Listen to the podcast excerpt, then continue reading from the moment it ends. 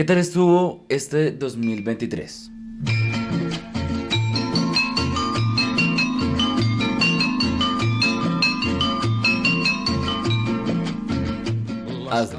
Estuvo bien, estuvo bien, no me quejo. Ah, definitivamente ha sido el año en el que he visto más películas del mismo año, en el que he estado más pendiente de los estrenos, en el que he ido más al cine. Bien. Que he tenido como la, la oportunidad de discutir lo que está en tendencia, digamos de, ah, es que ya salió Barbie, hablemos de Barbie. Eh, bueno, películas que no, estén, no están pegando tan duro, pero si hablamos, por ejemplo, aquí entre nosotros, como de, oiga, ¿por qué no están mencionando más de Holdovers? ¿Por qué no están mencionando más, bueno, muchas otras películas, ¿no? Eh, ver películas que tal vez fueron del año pasado o antepasado y que se, eso de que se le pasa el año a uno y se pierde la oportunidad de verla, seguro también pasará con muchas películas de este año.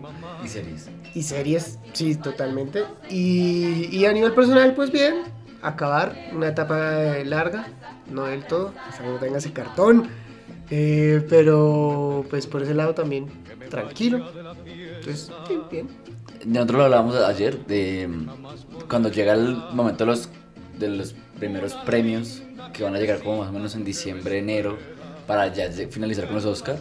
Uno siempre tiene estas películas que uno dice, esta película de la que están hablando. Entonces uno hace como el caminito de los premios Oscar para decir, ah, listo, ya estoy listo. Yo creo que también este año es el que menos voy a tener que hacer tarea. Algunas se nos pasará, yo creo en esas 10 de mejor película al menos va a haber al menos una que me dice que es Women Talking.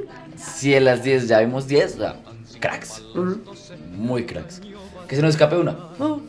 Pero no porque no la queríamos ver, sino porque el momento la TAM, aquí llega todo como tres meses o cuatro meses después.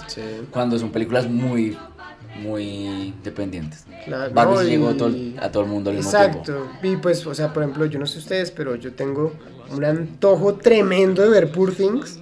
Pero una cosa loca, porque están hablando y hablando de ella y uno como, estoy chiquito.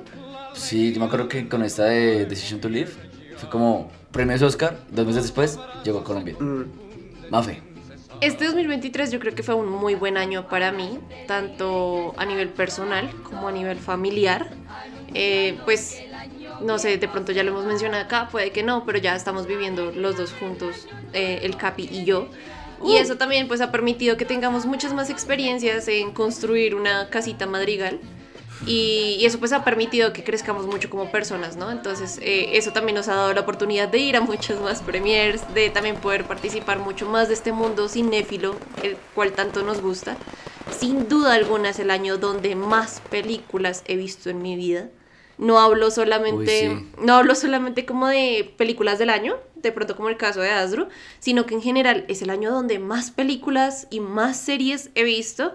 Nosotros tenemos aquí una pequeña tradición que es anotar lo que vemos porque sabemos que en este mundo del cine hay tanto para ver que pues no, no falta que una que otra cosa se te pase porque de pronto no tuvieron un impacto tan grande o porque sí te gustaron, pero de entre el montón de cosas que ves, pues hay algo que se te olvida, ¿no? Mm. Entonces, ah, sin duda alguna, este fue el capítulo donde más he visto cosas, ah, según el dato. Pues yo creo que el Letterboxd, que es la plataforma en la que siempre nos basamos, bueno, explico.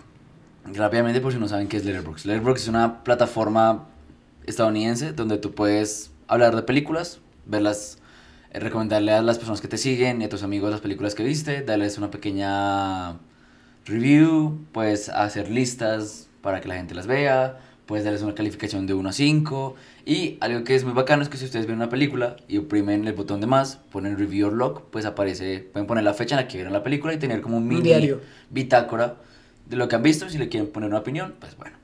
Síganos en Escuela Cinéfila. Nosotros ya estamos a tres personas de ser 800 personas en Letterboxd de Escuela Cinéfila. Ha sido genial ese crecimiento. Sí. Yo vi 195 películas este año. A mí me sale que yo he visto 184 películas este año y eso que pues en estos review logs, en este diario, no salen las películas que tal vez repetí porque no recordaba o películas que o series también, obviamente las series entre que tienen más de una temporada no salen acá en Letterboxd. Entonces, si nos pusiésemos a contar todo eso minuciosamente, lo tenemos en lo tenemos aparte. Yo yo puse mis metas porque algo que hacemos también aquí con Mafe es el 12, el 31 de diciembre, como que anotamos lo que queremos hacer y yo me puse una meta que era ver 300 historias nuevas Ya. este 2023 y hasta ahorita voy como 260 y algo, o sea, Uy. tengo diciembre para ver unas 40 películas para lograr mi meta. Bien. Y llegará a mi meta, dijo el Hércules. Sí. O sea, que- o sea, haciendo números, seguramente vi 195 películas y lo que falta para los 260 que les acabo de decir son series o libros también. Ah, pues histo- historias nuevas, de Sí. general. Exacto. Yo en Ya. películas, porque no te voy a decir Spider-Man porque Spider-Man ya la he visto muchas Exacto. veces, no es nueva para mí. Ujú. en películas que anoté por aparte, lo mismo como cosas nuevas que puede que no haya notado, puede que haya repetido porque están por ahí, pero no las había recordado como tal. 236 películas. Solo películas. Ya. Mi meta era de 100 porque pues evidentemente no esperé llegar a ver tanto cine. Bueno. Pero estoy muy contenta en general con este año. Este año ha sido de grandes experiencias. El construir una casa, obviamente que es un reto gigante, pero pues creo que he tenido también la mejor compañía para hacerlo. Entonces, ha sido un muy buen año. Oh, Ay, cámara. Em, ¿Y cuál, es, cuál, cuál sería entonces el, la siguiente cifra para el próximo año? Yo el otro año yo me voy a poner 250. 250, ok. Yo creo que 350, o sea, yo creo que puedo con Le 50 subes más. un poquito. Bien. Esto y mucho más hoy en Charlas de Película. Charlas de película. Un especial De Escuela Cinéfila. Buenas, ¿cómo están? Bienvenidos a este último capítulo de este año, eh, del primer año de charlas de película. Si son fanáticos de nuestro trabajo a lo largo de los años, se han dado cuenta que hemos tenido otro formato antes, que se llamaba Escuela Cinefila, el podcast. Y este es el primer año de charlas de película, 25 capítulos, 24 según Spotify. Esto de los derechos del autor es una vaina muy rara. Ay, qué cosas. Eh, pero eh, 25 capítulos con invitados, tuvimos demasiados invitados este año, hablamos de muchos temas muy bacanos, muy interesantes. Lo, nuestra idea, nuestro propósito, eh, nuestro glorioso propós- propósito era traer temas muy grandes y bajarlos a lo que es nuestro idioma, nuestro lenguaje universal, que es el cine. Hablamos de segregación, hablamos de inteligencias artificiales, Ujú. hablamos de Apocalipsis. apocalipsis, Hablamos de desigualdad. También hablamos de sin, eh, drogas.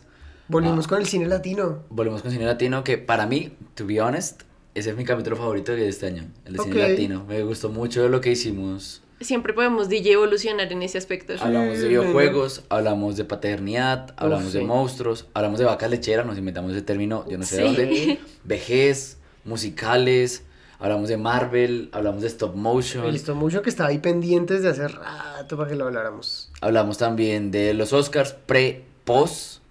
Hablamos del 2023, del 2022, si no estoy mal, también hablamos Sí. este año. Sí. Un poquito. Eh, y lo que nos queda pendiente, muchos más invitados, muchos más amigos de Escuela Cinéfila.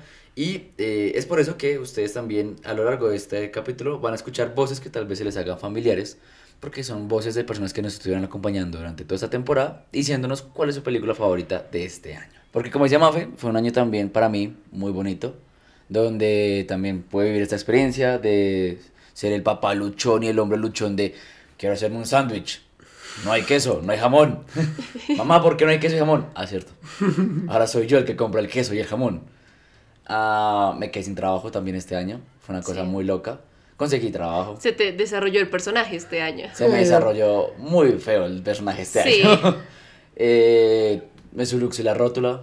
Dimos una charla en Comic Con. Nuestra primera charla en Comic Con. Y llenamos casa con las tres charlas. Luego lo hicimos en Sofa. Y Sofa nos arruinó la charla. Eh, pero nos dio boletas. Te amamos, Sofa. Eh, fuimos a muchas premiers. eh, trabajamos con marcas muy buenas este año.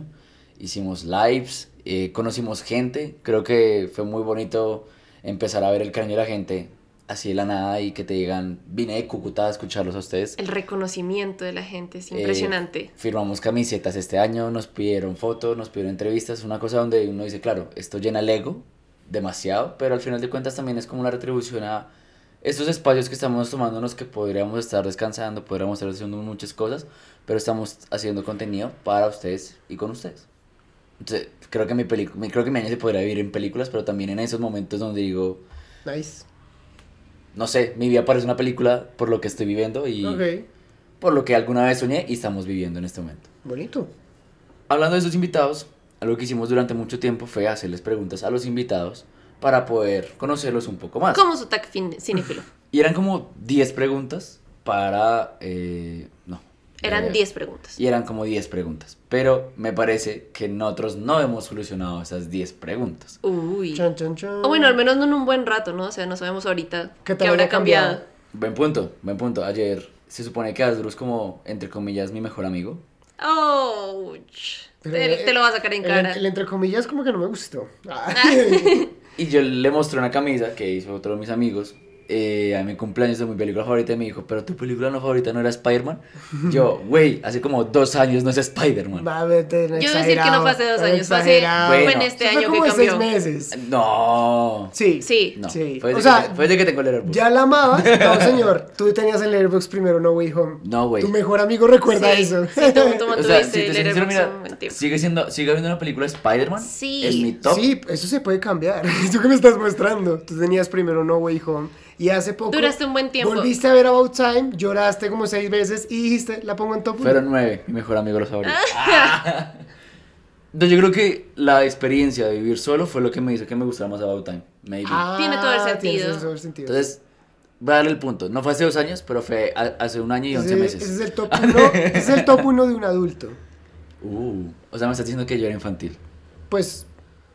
De otro momento Acabas de tu decir vida. que maduraste Sí. este año.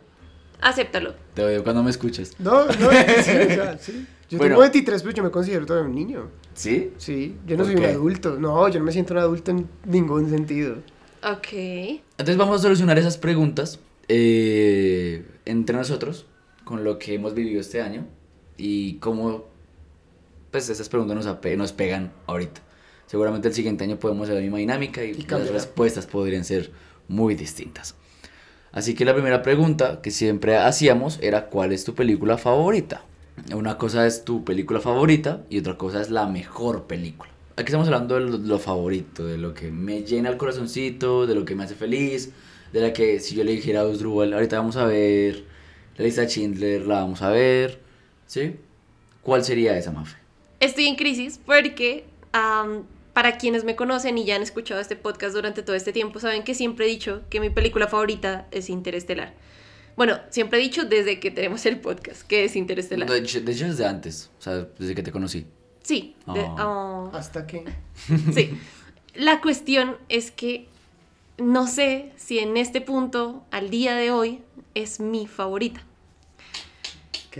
Entonces, am, Muy berraco, o sea, muy berraco que sea tu película favorita toda la vida. Tendría que ser muy Es potente. difícil, es Sí, muy, muy potente. Am, ¿Quieres decirnos rápidamente Voy- tu top 4 que tienes ahí en Letterboxd? Sí, voy a decir mi top 4. Y Yo- creo que ese top 4 también va a tener una actualización muy pronto. Pero. Mafeta, se vienen cosas. Se vienen cositas. La verdad, estoy rompiendo ciclos Rompiendo cinéfilos. ciclos, sí. Bueno, en mis favoritas de Letterboxd está Interestelar, está Cómo entrenar a tu dragón, La primera. la primera, está Mamma Mía, el musical. Obviamente eh, la primera. Porque me encantan los musicales también. Amén. Descubrí eso Sí. a, a lo largo de estos dos años.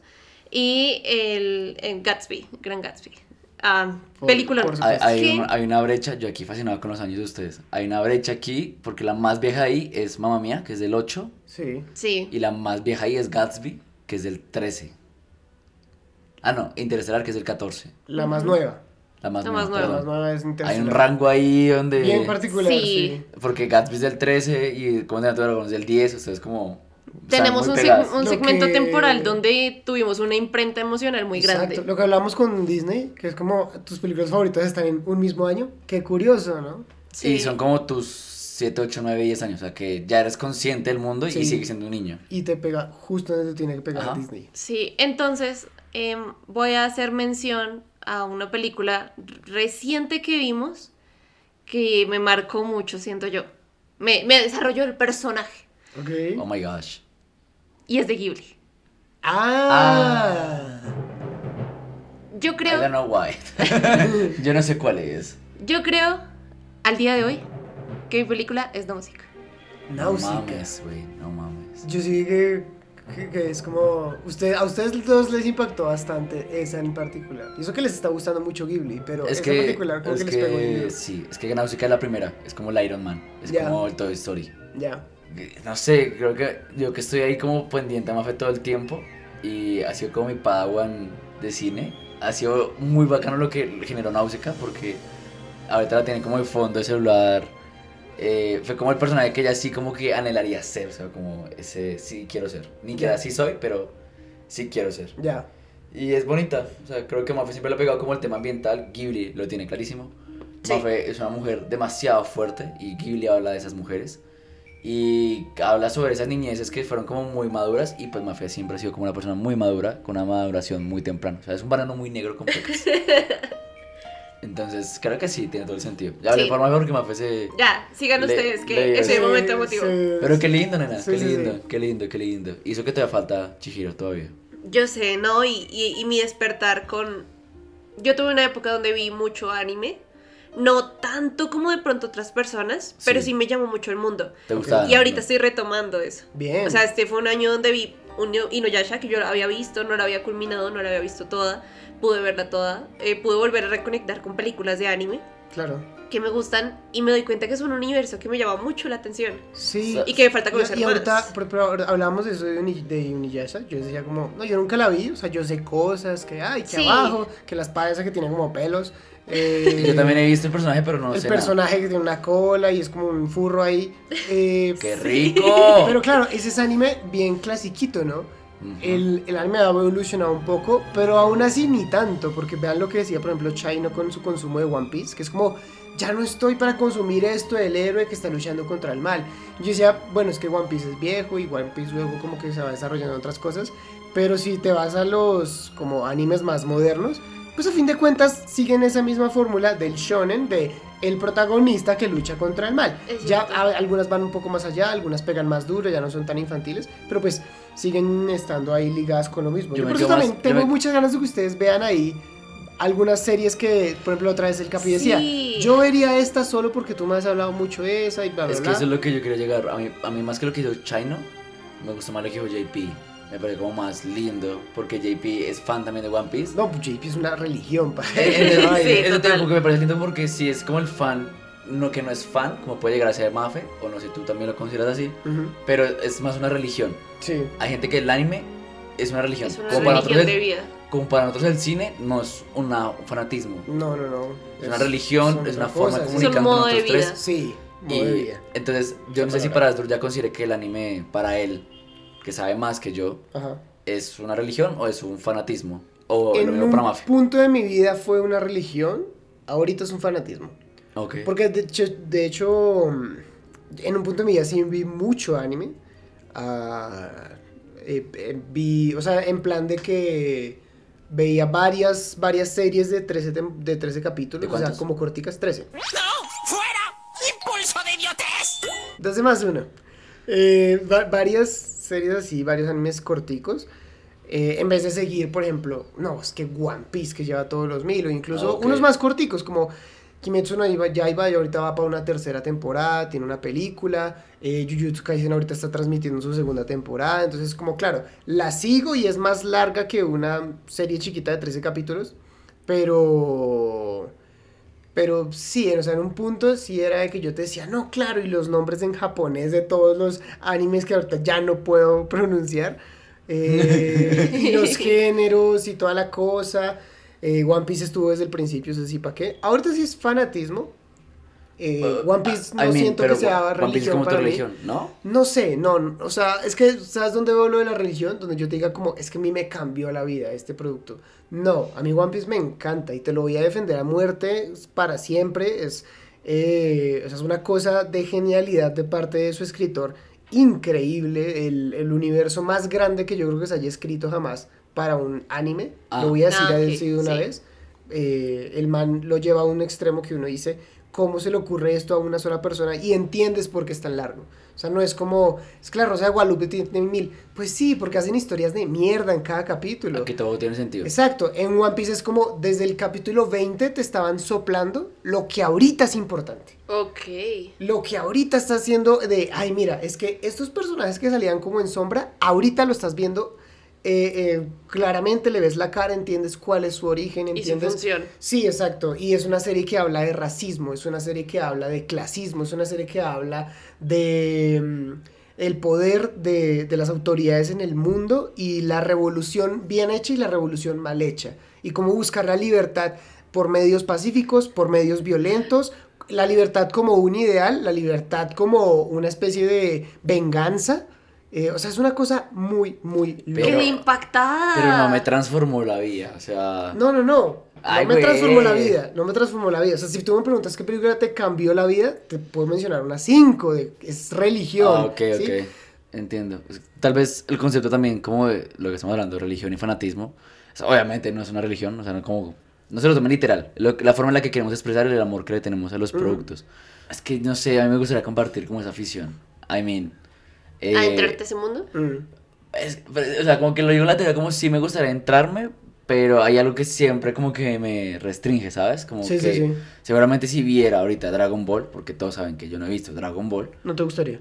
eh, no me gustaría, aunque diría como, No, pero Ya. ya, ya, ya no es ya el lo vi momento. y Por puedo, fin. y puedo ser un creador de contenido y puedo ser un capi mucho más completo, Ya. ¿cierto? Puedes hablarlo en plan de no me gusta por esto. Ajá, Lo exacto. vi y no me gustó. No, no voy a decir, no me gustaba porque mi mamá no me lo ponía.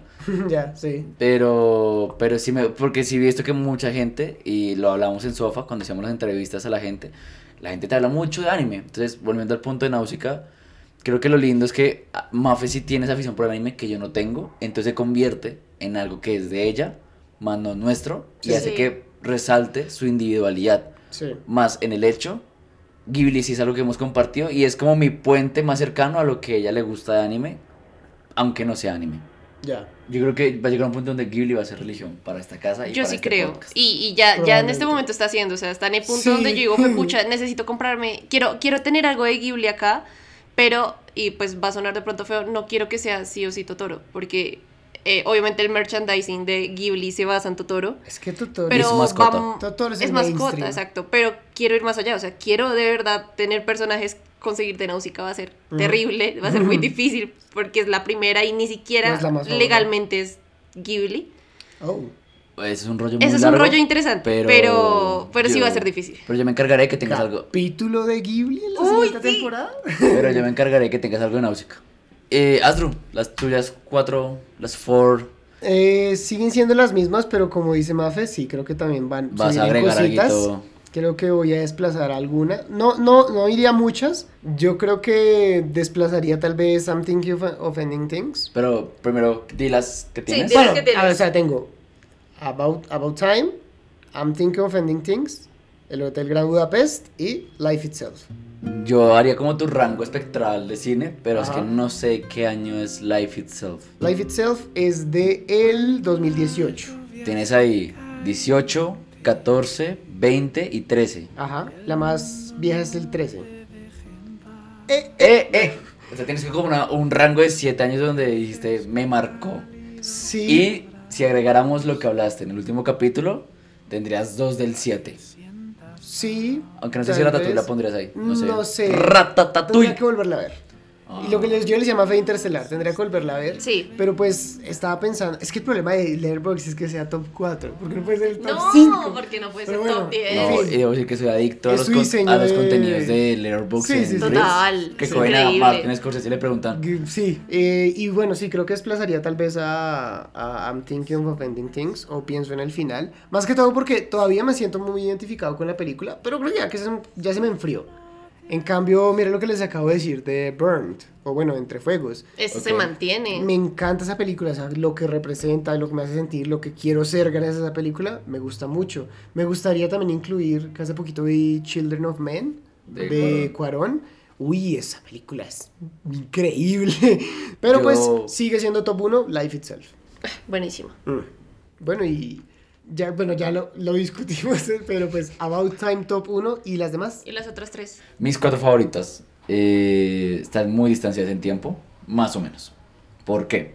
Porque tengo Harry Potter y el prisionero de Azkaban, que sigue siendo mi, mi saga mágica favorita. O sea, no- yo soy un Potterhead de corazón. Y es Cuarón, Y es Y Cuarón. es Cuarón. maldito genio. Tenemos este Cuarón. Muy bien. Eh, por supuesto, soy también de Marvel y tengo la araña tatuada en la espalda. Tenía que estar una de Spider-Man. Y siendo muy objetivo, con todo el corazón en la mano, dije: Mi favorita de todas por encima de No Way Home es la segunda Spider-Man, del 2004, con, Es que el es épica. Con el doctor Octopus. Mi segunda favorita es de Amy Chazelle, obviamente. Yo digo que yo salí lalaleando de esa película y La La Land es una película que me transformó la vida. Y mi película favorita es About Time. Eh, como decía Asdru, lloré nueve veces este año. Y yo creo que lloré como 15 veces este año y nueve fueron en- Sí. solamente en una tarde con En esta una noche película. viendo la peli. Eh, me pega muy duro.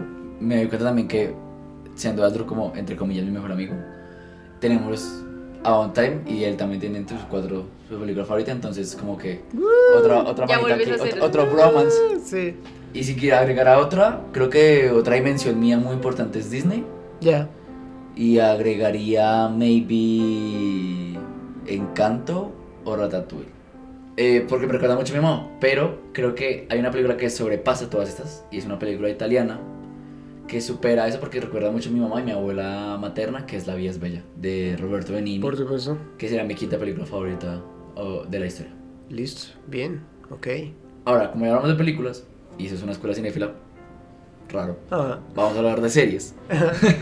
y es su serie favorita, obviamente Letterboxd también tiene como series, pero aquí Miniseries. sí, ac- miniseries, pero Sí. y, y dramas coreanos. Yo no entiendo por qué hay dramas coreanos en Letterboxd y no hay otras series largas. porque son miniseries. ¿Ustedes se imaginan también, donde tuviéramos Juego de Tronos acá? O sea, uno pudiera... Uf, sería. Yo, yo he pensado en eso y ¿saben cuál creo que es el reto? Que uno podría calificar por temporadas. Pero calificar todo Juego de Tronos, todo el mundo diría como, es genial, pero la última temporada. Pues es ¿Tú no puedes película- calificar colecciones? Hay una cosa que Letterboxd sacó con las mejores sagas, como eh, tú puedes calificar The Batman Trilogy, le puedes dar una nota, eh, Señor de los Anillos Trilogy, Piratas del Caribe Trilogy, pero Sí. solamente es con trilogías.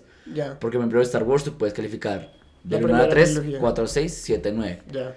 Creo que lo que haces es muy cierto, pero creo que pasa mismo con películas que uno dice, parce, esa película es genial, pero los últimos 20 minutos es por Falla. poco. Lo veo distinto porque es un producto más condensado. Ahora, Letterboxd también tiene una cosa muy curiosa, es que tú puedes calificar, por ejemplo, capítulos de Love, Death and Robots, Ah, sí. separados, Sí, Black individuales. los de. Mirror y los de Sherlock. Ah, los de Sherlock también. Sí. Sí, bueno, es que es antología también, sí. Eh, no, eh, o sea, si haces esto, hazlo con los demás es series, güey. Sí, es raro, es raro. Eh, Mafe, tu serie favorita. Si quieres compartirnos también la serie que te gustó este año. Si quieres, si quieres. Mm, En definitiva, la serie que más me gustó este año fue Ted Lasso. O sea, pude verla toda, eh, conectar con el personaje. Sí, en definitiva es el, el ideal de persona que tal vez todos deberíamos aspirar a ser. Mm, total. En un contexto de fútbol que pues no todo el mundo obviamente le mata el fútbol, pero va más allá del fútbol. O sea, cada capítulo creo que es un aprendizaje para todos, para cada uno de los personajes, para el protagonista también. Am, mi favorita actualmente, si no es Ted Lasso, no, no puedo decir otra cosa, es Ted Lasso. Wow. Pero, pero debo decir que hay muy pegadita. Eh, me encanta Punisher. Es. Uno, pues los superhéroes me gustan, pero me gusta más la línea oscura de. Marvel. Y es realista, ¿no? Muy realista, en donde en efecto sí un estrés postraumático, una persona que viene de la guerra, donde le hicieron hacer cosas que pensaban que eran correctas y resulta que no. es muy posible. Y John- es muy probable. John Berland. Y Joe Bernal es, es brillante haciendo este personaje, lo hace muy bien. Me gustó mucho la construcción de toda la historia. Punisher eh, fue, creo que, los primeros funcos en personajes que tuve Sí. y me mató. Yo sí o sí quería tenerlo, por encima de otros que obviamente uno diría, como, ay, pero a ti no te gusta eso. Soy una mujer muy tierna, muy pequeña, pero dentro de mí existe una personita que solamente quiere repartir puño a todos. Entonces. Oh. Literalmente por eso 1 me gusta. Punisher 2 te gustó más. Uno. A mí me gustó más la uno. A mí también me gusta, a mí me gusta más la 2, de hecho. ¿Cuál es el cuál es el orden para los que no sabemos bien cómo es el orden de transmisión? ¿Cómo así? O sea, Con respecto a Daredevil, uno después de la segunda Defenders. Ah, Daredevil. ok. Eh, después de la segunda temporada de Daredevil, que es cuando presentan a Punisher, puedes ver Punisher 1 y 2. ah, ok, la 2 Eh, no. Sí, es como si fuera un libro distinto con el mismo personaje. Ya. Asdru. La mejor serie, bueno, mi serie favorita, mejor dicho, eh, pero sí la defendería como la mejor, la verdad. Me arriesgaría a defenderla como la mejor. Ajá. Sigue siendo Mr. Robot. Sí. En cuatro temporadas y lle- llevaron. Llevaron el concepto que no era nada innovador. O sea, otras series, otras películas sobre todo ya lo habían hecho. Eh, hay una super, una película bien antigüita que se llama Network, que yo querido ver porque tengo entendido que va por los, por los mismos tiros. Pero Mr. Robot, eh, mucha gente dice como, ay, la mejor serie de la historia. Breaking Bad, así, fácil, saliendo del paso, como cuando dices que la mejor actriz es Meryl Streep. Ah, Breaking Bad es muy buena, es inigualable, pero ha pasado tiempo y ha- hemos tenido la oportunidad de que lleguen productos nuevos con propuestas técnicas más interesantes, como, y ahí me arriesgo, Mr. Robot, que tiene como seis capítulos donde dicen, vamos a experimentar con que todo el capítulo sea plano secuencia. Ok, ahí ya estamos medio, medio experimentales, nada innovador. Listo, siguiente experimentación, que todo el capítulo sea como una sitcom de los 70. Listo, bien, eso estuvo interesante. Ok, este, que todo el capítulo sea eh, un cuento de Navidad extraño, eh, loco. El primer Bueno, WandaVision. bien, la, esto está mayor- bien. la mayoría tienen capítulos Que este sea, sí, pero es que es navideño como oscuro. Ah, ah, Eh, ok. que este sea, y es el, es, de hecho, creo que es el top 7 de los mejores 100 capítulos de IMDb. eh, que este capítulo sea como una obra de teatro. Y tiene cuatro actos y se desarrolla en una one room. Y es que es inigualablemente el mejor capítulo de esa serie. Es de la cuarta temporada cuando amarran un montón de caos. Bueno, en fin, amo esa pinche serie. Sí. Amo esa maldita serie. Creo que si uno juntara, otro me corregirá, pero sí creo que uno juntara 50 cinéfilos y seriéfilos.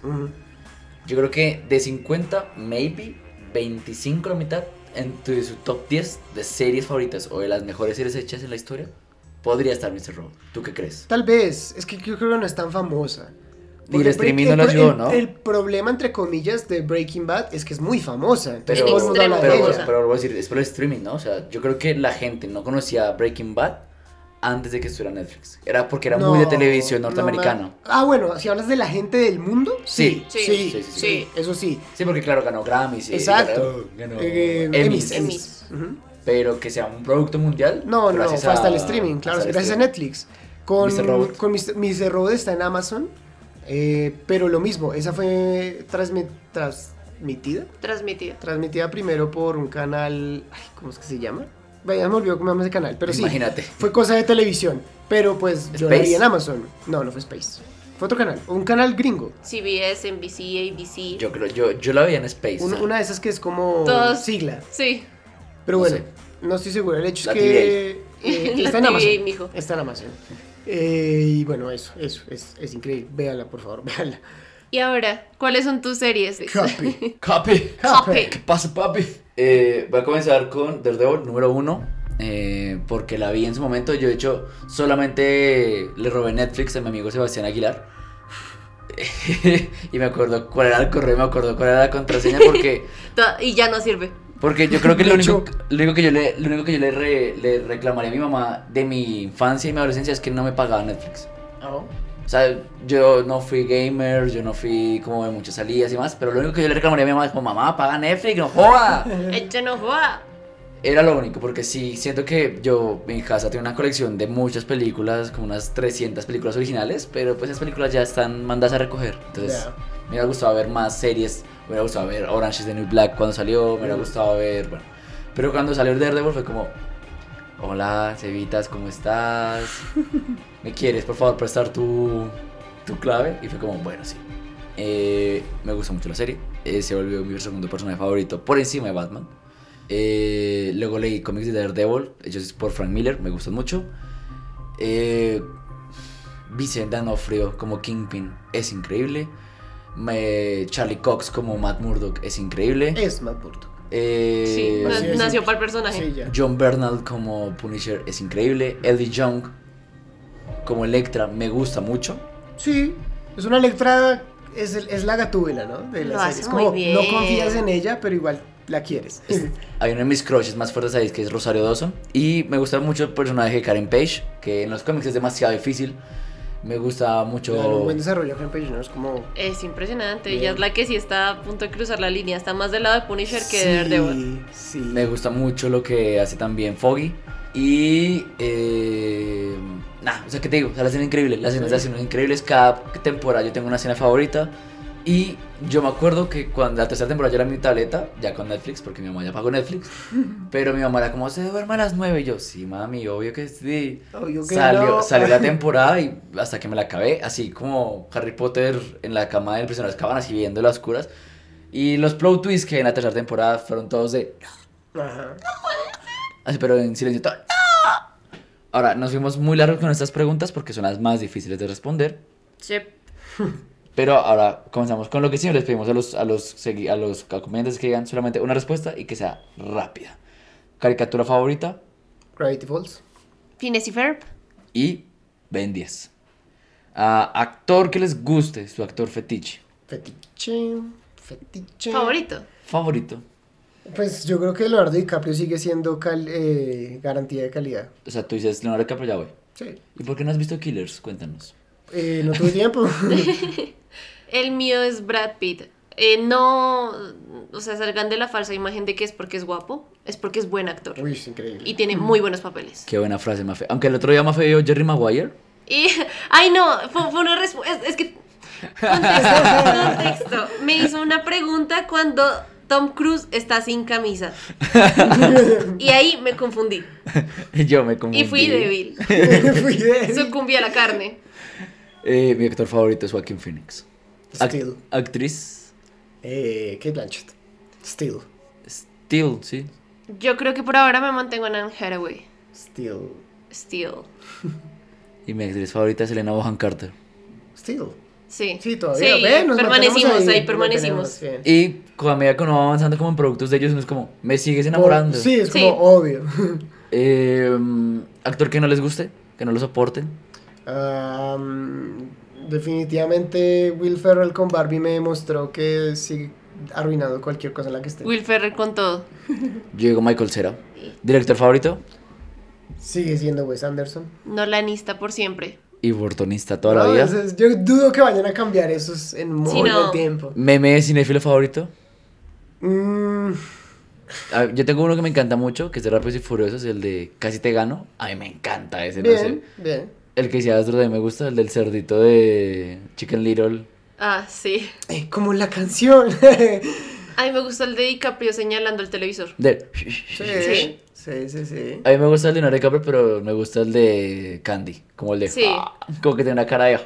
Ya, hablando de The Que es el Bear, mismo de Fabricio, de sí, hecho. Hablando de The Bear, ah, ahorita estoy viendo que en TikTok hacen tendencia de poner la escena en la que el man está teniendo un breakdown, básicamente diciendo como, quítate de mi puto camino.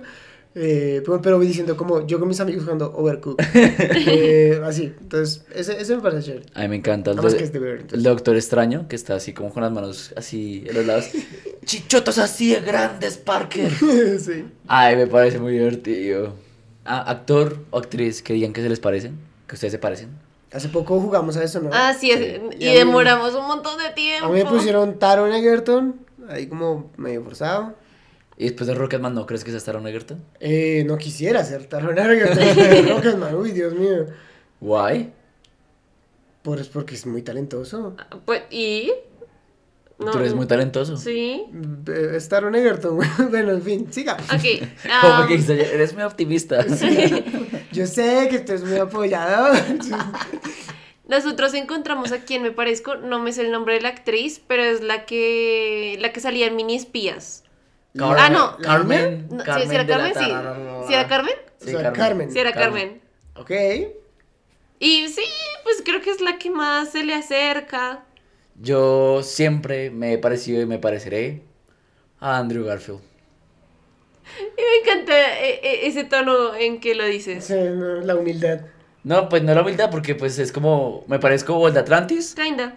o me parezco a Andrew Garfield. Y los dos son parecidos. O a todos los de Pixar. O a todos los de Pixar. Y en este momento me parezco a Caillou. Ya no. ¿Ya no soy tan Caillou? No. No. Eh, mm, película que a ustedes les guste, pero que a la gente normalmente no les guste. Em, I'm thinking of ending things. ¿Tú, Mafe? Película que a mí me guste, que a los demás no. Pues bueno, no sé, mo ir mo poser, todo rápido y furioso. Yo lo disfruto. Cam Rock. Ni siquiera las has visto. High School She's Musical. really good. High School Musical. Ay, La 1, la 2 y la 3. Ya. Ahora, película que a ustedes no les guste, pero que a la gente le guste normalmente. Love Actually. Pulp Fiction. Barbie. Pues es que Barbie no le gustó a la gente. O sea, Barbie Barbie, tuvo. Barbie tuvo eh, reviews o opiniones muy divididas, como para decir que Sí. a la gente le gusta. En cambio, por ejemplo, con Love Actually, Cuando O sea, y vimos- ta- taquilla no significa como, que guste. Esto es indudablemente una mala película, pero Sí. luego veo gente que yo confío bastante en su opinión diciendo que les encanta y yo como, ¿qué? ¿Por qué? Perdí puntos en la familia de Capi por decir que no me mata Love Actually. También. O sea, no, y, no, Son- y- pieza. o sea, y es que verla en vivo y en directo, eh, irla matando, ir diciendo todo lo que está mal con la película, no se me olvida, entonces como, ¿por qué les gusta Love Actually? En fin, Y ya, son estas preguntas. Esas son, bien. Esas son. Normalmente no son muchas, pero se demoran mucho los invitados. ¿Por qué será? Eh, nos dimos cuenta que también nos demoramos mucho nosotros. 50 sí, minutos, o sea, amigo, no, no, no. Eh, Es que la pregunta de la película y de la serie siempre va a ser una cosa muy complicada. Sí. Ahora, como seguimos hablando de nuestras favoritas, debemos decir que tenemos dos psicólogos, un músico, y creamos un sistema de puntos para decidir cuál era la película o el top 10 de películas hasta ahora. Basada en Hasta ahora. nosotros. En los tops. ¿Por qué? Topo, topo, topo. Top, top, top. ¿Por qué? Porque, eh, como decía otro, estamos muy juiciosos este año viendo muchas películas que han sido tendencias, que en las que- cuales se ha hablado y que la gente ha apoyado. Pero sabemos que en dos meses va a salir una película sueca eh, blanco y negro que va a estar nominada y nos van a decir, pero ¿por qué no la pusieron? Si es súper buena, ustedes no saben de cine, su opinión no es la que vale, ustedes cuando... Eso que ustedes me mandan mensajes todos los días, eso. Y En- películas también pues que todavía no han llegado acá, Claro. que no hemos podido ver por eso. O sea, exacto. Por ejemplo, Azul lo decía muy bien. Él quiere poner Poor Things, pero no hemos visto Poor Things porque no ha llegado. A mí me gustaría hablar de May December, que está Julianne Moore y Natalie Portman, pero tampoco ha llegado. Entonces, ¿qué? Con estas 10 que vamos a hablar. Entonces, vamos a comenzar con la número 10 rápidamente. Es una película animada de estudios Universal. ¿Universal? Estudio Universal, sí. Y Nickelodeon. Y Nickelodeon, muy Nickelodeon, de hecho. En Extremo Nickelodeon. Aunque yo nunca entendí por qué esta película es de Nickelodeon si, por ejemplo, los derechos estaban en Netflix. No es licencia compartida, o sea, como que... No, no, no, no sé cómo explicarlo. Iba a tratar de decir algo, no sé cómo explicarlo. Iba a tratar de explicar, pero no sé. Esta película es Las Tortugas Ninja, Caos Mutante.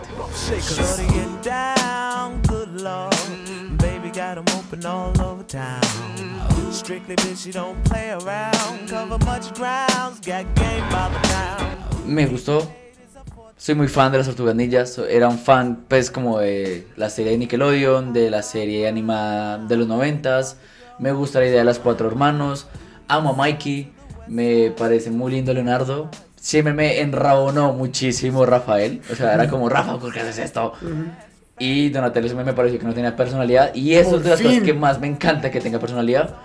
Eh, algo que me gusta mucho de las Tortugas Ninja y creo que es de los recuerdos más bonitos que me llevo este año fue que eh, esta premier no me invitaron eh, una productora de cine y me escribió un mensaje y la gente lo apoyó y es el mensaje que les quiero dar también acá. O sea, ustedes creen que esto es como... eh, si, si no me invitan a la premier no voy a ver la película, no es así. Primero fan antes que creador de contenido y si ustedes no los invitan o creen que eh, están creando contenido y sienten que no lo están mirando, sienten que esto es una vaina de mucha palanca, de muchas influencias, de agradar, agradarles a personas, de ser un poquito lamboncetes. Entonces, recuerden que ustedes son primeros fans de cines, que les gustan las películas y que ustedes también pueden ir a pagar un boleto para que vayan a ver las películas.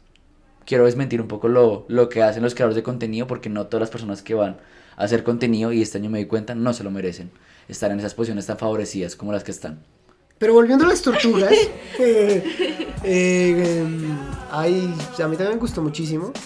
Yo tengo un punto que para mí la hace imperfecta, o sea, lo que le falta para estar el máximo.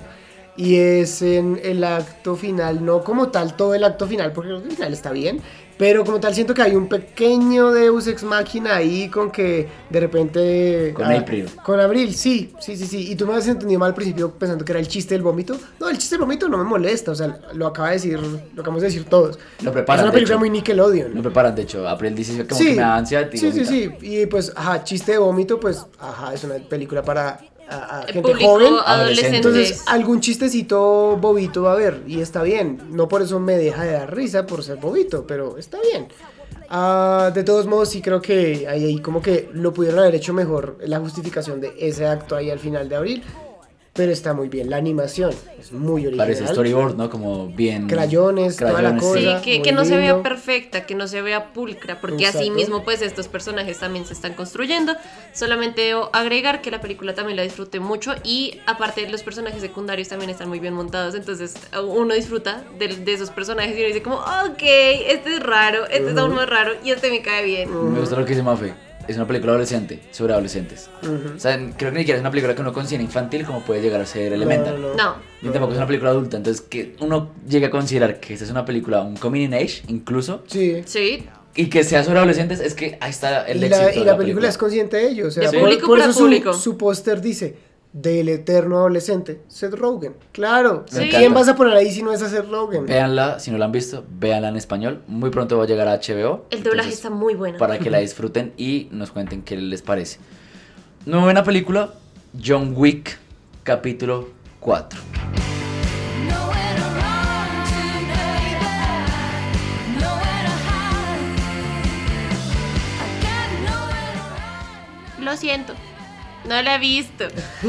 y es un must para mí de este año porque también hice camino John Wick. Obviamente ya había visto la primera y demás, pero hice camino para poder verla, no he podido verla. Pero sé que es un peliculón, entonces ya los dejo hablar ustedes. Eh, ¿Qué pasa con John Wick? Y es que siento que sí pegó muy duro. Fue la primera tendencia del año. Sí. Sale en marzo, entonces la gente empezó a hablar de la película. Yo de hecho la tengo en mi top 4. Estábamos hablando, vimos como fue las mil películas mejor calificadas del Letterboxd y ya está John Wick. Eh, Aparte creo que ninguno se esperaba ese boom de, de que fuera a tener tanto, tanto, tanto, tanto, Yo- tanto alcance. yo creo que John Wick hoy por hoy es de esos personajes muy importantes del mundo del cine en los últimos 10 años. O sea, Sí. hasta mi suegro conoce la historia de John Wick. Sí, Y- es que. Sí, es cierto, al que le mataron al perro. Ajá. Exacto. Tal vez no viste la segunda, no viste la tercera, pero la cuarta, que es el acto conclusivo, entre comillas, de John Wick, eh, me gusta mucho. Ese año incluso también subimos una serie que se llama Continental, que es de... Mel Gibson, ¿cierto? Mel Gibson, que vi que como que gustó, pero no gustó. El siguiente año tenemos un spin-off, no sé si es serie o película, con Ana de Armas, que se llama Bailarina, sobre las mafiosas rusas que aparecen en la tercera y la cuarta. Entonces creo que este universo del Continental se va agrandando y me gusta, me gusta. Sí. A mí me gusta John Wick. Sí, el encanto de John Wick y la razón por la que se cimentó tan profundamente en la cultura pop actual es haber creado un universo tan bueno, tan profundo, tan claramente. O sea, es como que tú entiendes, listo, la primera película es acerca de cómo John Wick es el putas, básicamente. Y de cómo como que los asesinos tienen ahí su cosa interesante.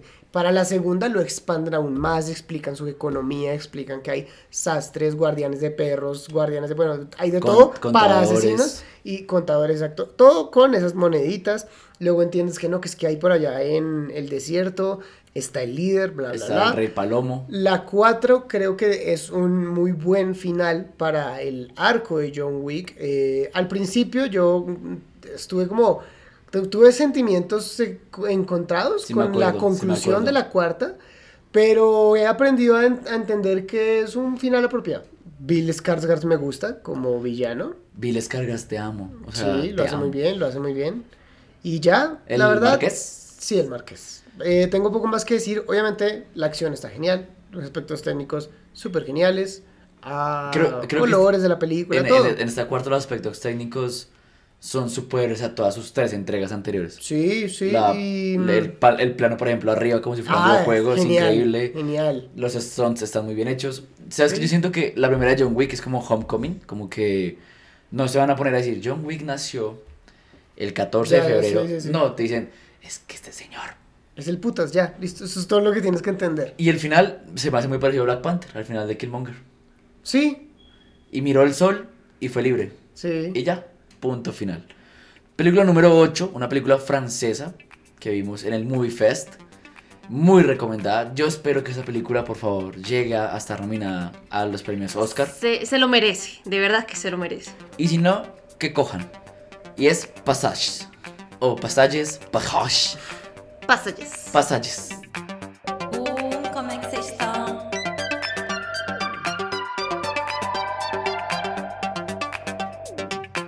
Aquí yo hago la de Mafe porque no la he visto y me desconecto. Bueno, uno, la experiencia de ver esta película, o- obviamente se lo agradecemos mucho, como ya mencionaba el Capier Movie Fest. Dos, lo chistoso que fue, porque fuimos a ver esta, esta película con un amigo aquí de la casa, Esteban, y la forma en la que nos sentamos fue la siguiente. Esteban, Capi, yo. That was so much awful. Y esta película obviamente tiene, tiene narrativa de, de una persona que no se halla, que no se encuentra en su mundo y, y para eso tiene que arrastrar a los demás. Esto incluye a su pareja hombre y a su pareja chica, porque el man bisexual. ¿Listo? Partamos de ese punto. Hay Perdón, un- perdón, ¿es poliamor o está siendo infiel? No, yo, No, está sie- siendo yo infiel. siempre lo, lo definí como el síndrome de la caseta. Sí, pero lo chistoso, para después que ya expliques tu fenómeno de la caseta, eh, lo chistoso es que obviamente esta película, eh, al ser cine netamente francés, independiente, que va a lo suyo, que no teme mostrar las cosas, porque Holly- Hollywood teme mostrar las cosas todavía, es explícita en muchas vainas Como todo el cine francés. y explícita en muchas cámaras. Entonces, hubo escenas. Hay una escena en donde la, la reacción de tanto Esteban como el Capi fue como, ¿qué estoy viendo? ¿Y a dónde debo ver? Porque no sé qué hacer. Mientras Bueno, yo estaba. yo creo que más o menos, más pinta con una masculinidad frágil a No. Esteban y a mí. No, no, no, no, no, no, no. Pero. Porque sí, bueno. sí, sí, sí. Explica tú. Sí fue incómodo. Pero no fue como, como de que asco, trará, sino fue de, no esperábamos ver ese tipo de Sí, material. total. Eh, y no estamos acostumbrados a ver ese tipo de material. Si tú ves una escena de sexo entre Florence Pugh y Gillian Murphy en Oppenheimer y dices, es normal que dos- una mujer y un hombre tengan sexo y que me muestren, por ejemplo, los senos de Florence Pugh, normaliza también que dos hombres tengan sexo y que te muestren el pene de uno de los dos. Es cierto. Solamente que en Passages sí era necesaria la escena. En Oppenheimer para mí no lo era. Por eso el ejemplo es perfecto. Entonces, el síndrome de la caseta nace de un cuento infantil británico que se llama La caseta mágica, de un niño que un, día le regalan una caja, hace un unboxing de una caseta como un peaje y cruza con el carro y apenas cruza con el carro se va yendo a mundos. La cuestión es que los mundos cada vez son más perfectos, pero a medida que le está en un mundo se aburre y se quiere ir a otro lugar. Entonces, el problema del niño es que siempre se aburre, o sea, nunca le gusta estar donde está y siempre imagina dónde podría estar. Y le pasa a nuestro protagonista. No está feliz con el esposo, pero uy, es que ella hace el amor mejor y se va. Luego está con ella, pero es que mi esposo no jode tanto. Y entre eso se va tirando la vida a los dos. Los, se va sumiendo en, en un pozo sin fin donde quiere arrastrarlo a los dos porque de eso depende su felicidad porque él no es feliz por estar solo. Película número 7, bueno, Passage, muy recomendada. Movie, en Movie está. John Wick está en Amazon Prime. Y Tortugas les dije que muy probablemente llega a HBO. HBO, sí. Eh, número 7, vamos a hablar de una película que también está en Movie. Y que los Indie Award ya nombraron como su película, la mejor película de este año. Ya salió listado las 25 películas que el Indie Award dijo. Y la primera es esta. Y yo creo que también va a pegar duro. En Actors on Actors, la actriz protagonista está Es cierto. en charlas, o sea, esto ya nos va diciendo cómo vamos a pegar duro. Y es Past Lives.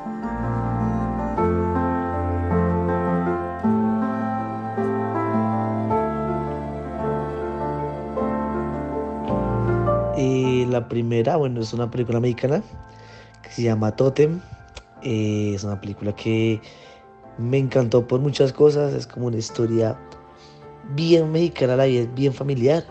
Es eh, bastante real lo que uno ve en esta película porque todo pasa como si en verdad alguien grabara a tu familia eh, viviendo un día a día, ¿sabes? Como, como un ejemplo, como cuando hay un cumpleaños, cuando quieren alistar no qué alistar para una fiesta, como cuando te reúnes con tus abuelos, tus primos y esas reuniones familiares tan grandes. eh, ¿Qué pasa atrás de eso? ¿Qué, sentimientos hay? ¿Cómo hablas con tu primo? ¿Cómo hablas con tu abuela? ¿Cómo hay, cómo hay también estrés? También un poquito de ansiedad, también un poquito de felicidad, también un poquito de angustia. Bueno, me encantó todo el tema familiar y ese concepto muy chévere que manejan en las familias mexicanas y sobre todo las latinas en la película. Muy buena. Y la otra, pues obviamente, eh, que no puede faltar este año, pues Past Life, que fue como de la- las grandes películas que me gustaron por todo el concepto que maneja sobre ese amor verdadero y sobre todo cómo lo manejaron en la película en respecto a, a muchas cosas como a, bueno, a la música y, y la narrativa. Son esas dos. Salimos una vez del elefante de la habitación diciendo que está sobrevalorada. Yo no considero que sea la mejor película del año. En eso estoy de acuerdo. Que si es buena, sí. Que si a mucha gente le puede pegar, sí. Porque es, este es el gran what if. Entonces, hay personas que dirán como, ay, no, pues bueno, ya, que de malas, así pasó, así fue, pues ya. Pero hay otros que sí les pega mucho más personalmente, como de, duele, duele, Sí. duele mucho. No, o sea, es que artísticamente es, es increíble, superior a muchísimas cosas que se han hecho este año. Pero Sí. creo que la gente ya se volvió muy loca con, con, con ella y pues sí, se, seguro va a haber mucha gente diciendo, pero ¿cómo se te ocurre? No, o sea, para mí tampoco fue la gran cosa. De hecho, en mi top la tengo en mi puesto 12 más 1. Yo tengo la, pues, la tengo en el puesto 8. Yo creo que la tengo un poco más arriba en el puesto, ya les digo. Es que lo que decía Astro es muy cierto. Maybe si es top 10, incluso top 5 el año. Ajá. Pero no es la mejor. No. Ahora es muy probable que la que nosotros digamos que es la mejor. Tampoco. Para, sí, para sí, sí, sí. 25 no. cinéfilos puede ser y para otros 25 no. Yo la tengo en top sí. 4 por si acaso. Ahora, creo que lo que dice Astro, los aspectos técnicos están muy bien, pero sobre todo los aspectos narrativos me Ujú. parecen increíbles. Ujú. Muy Como bien. le decía Asdru, es una historia que yo te podría haber llegado a contar si fuéramos amigos muy cercanos, entre comillas. Eh, pero nada más allá, o sea, nada extraordinario. No creo que haya cambiado la historia del cine este año. Ya. ¿Qué ciudad es? Es Nueva York, ¿no? Está en Nueva York. Sí, sí. es Nueva York. Hace rato no veía la Estatua de la Libertad. Hace rato no veía sí. Nueva York como tan linda. Sí, es que Nueva York Y es buen- como buen uso de colores. sucia. Bueno, Bueno, sí. soy de colores. sí. Me, me encanta la escena del metro, me encanta la escena del bar Sí. y me encanta el final. Sí. Es El paralelo que se hace ahí. increíble. Los Sí, amores sí es. perros que nunca mueran. O bueno, ojalá que mueran. No sé. Bueno, hagan lo que quieran con su amor, pero vayan por ellos. Oh. Número 6. Esta es la película que seguramente mucho mamador nos va a decir. ¿Y por qué está allí? Porque no sabemos si es del 2022 o del 2023. Nosotros la vimos este año y la consideramos 23. 2023. Y nosotros y muchos otros creadores Sí, es tienen su top para este año. Makoto Shinkai vuelve para Asdru y para Mafe a hacer una buena película. Para mí hace su primera buena película. Ay, exagerado. Y es Suzume.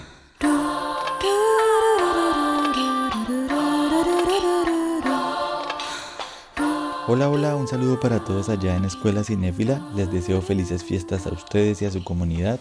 Que sea un 2024 lleno de grandes, grandes historias. Mi película favorita de 2023 es un viaje. Un viaje por Japón, un viaje por el duelo y un viaje por la nostalgia. Se trata de Suzume, la película del director Makoto Shinkai que usa el tema de los terremotos en Japón para hablarnos sobre esas puertas de nuestro pasado que a veces no queremos cerrar.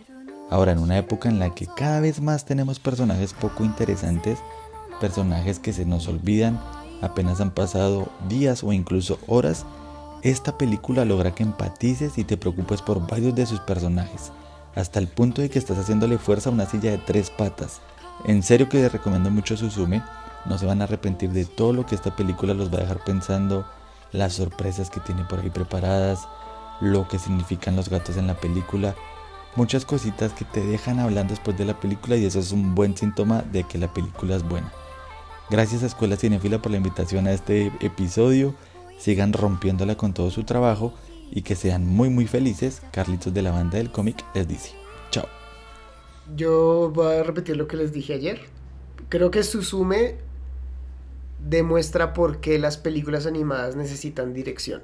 O mejor dicho, demuestran por qué es importante la dirección en una película animada o en cualquier producto animado.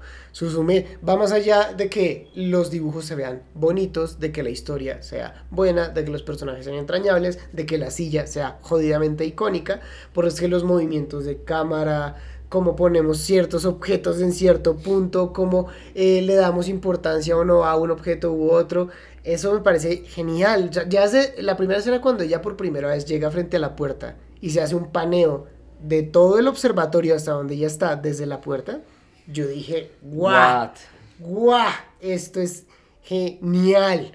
Yo debo decir, Makoto Shinkai hace muy buenas películas y sí se centra mucho en construirte los personajes, en que tú te sientas de una vez am, emotivamente conectada o conectado.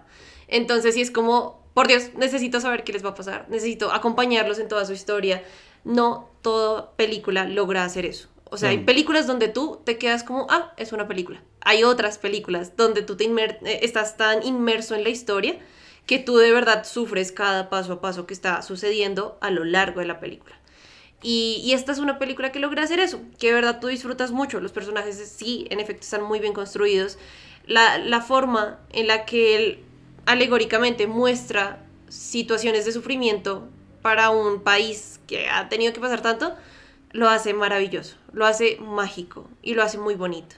Yo creo que el poder de esa nación, que lo que dice Mafe es muy cierto, es muy bonito en su sume, por lo cual tal vez yo no conecté en Your Name, pero Makoto Shinkai tiene algo muy claro, y es que las parejas que ella hace, pues las elabora durante toda la película y hace que una conexión sea muy buena. A que creo que le fallaba en el tercer acto, a mí también, como que la conexión al final no se vio tan natural, Un poco. Pero me gusta eso, yo lo vi desde el principio, lo vi como una alegoría a, abrir las puertas del dolor, hablar de las historias que pasan en, los lugares y para poder cerrar una puerta hay que sanar y darle paz a las historias que ayer ahí transcurrieron.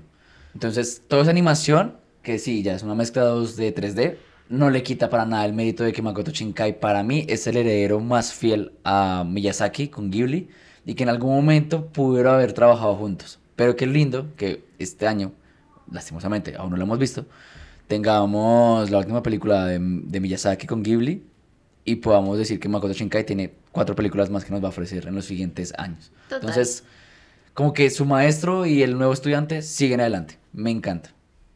Yo no sé si Suzume llega a los Oscars, pero para mí, de las mejores películas animadas Ojalá que que vi. sí. Y las historias más bonitas orientales también. Ya sabemos quién va a ganar ese Total. Oscar, pero igual que la nominen. no sé. Mm, No bueno, creo. ya veremos, ya veremos. ya No creo. Tenemos apuestas. Ok. La pueden ver en Prime Video, igual que todas las de Makoto Shinkai, eh, que son seis. Número 5, esta está muy reciente, es una película que vimos hace poco en Premiere, gracias a Warner. Esta película es basada en un libro de Roald Dahl, de hecho, algo muy bonito es que al principio te dicen como a, la- a Roald Dahl Company, entonces te van diciendo como ya somos una empresa y es Wonka. A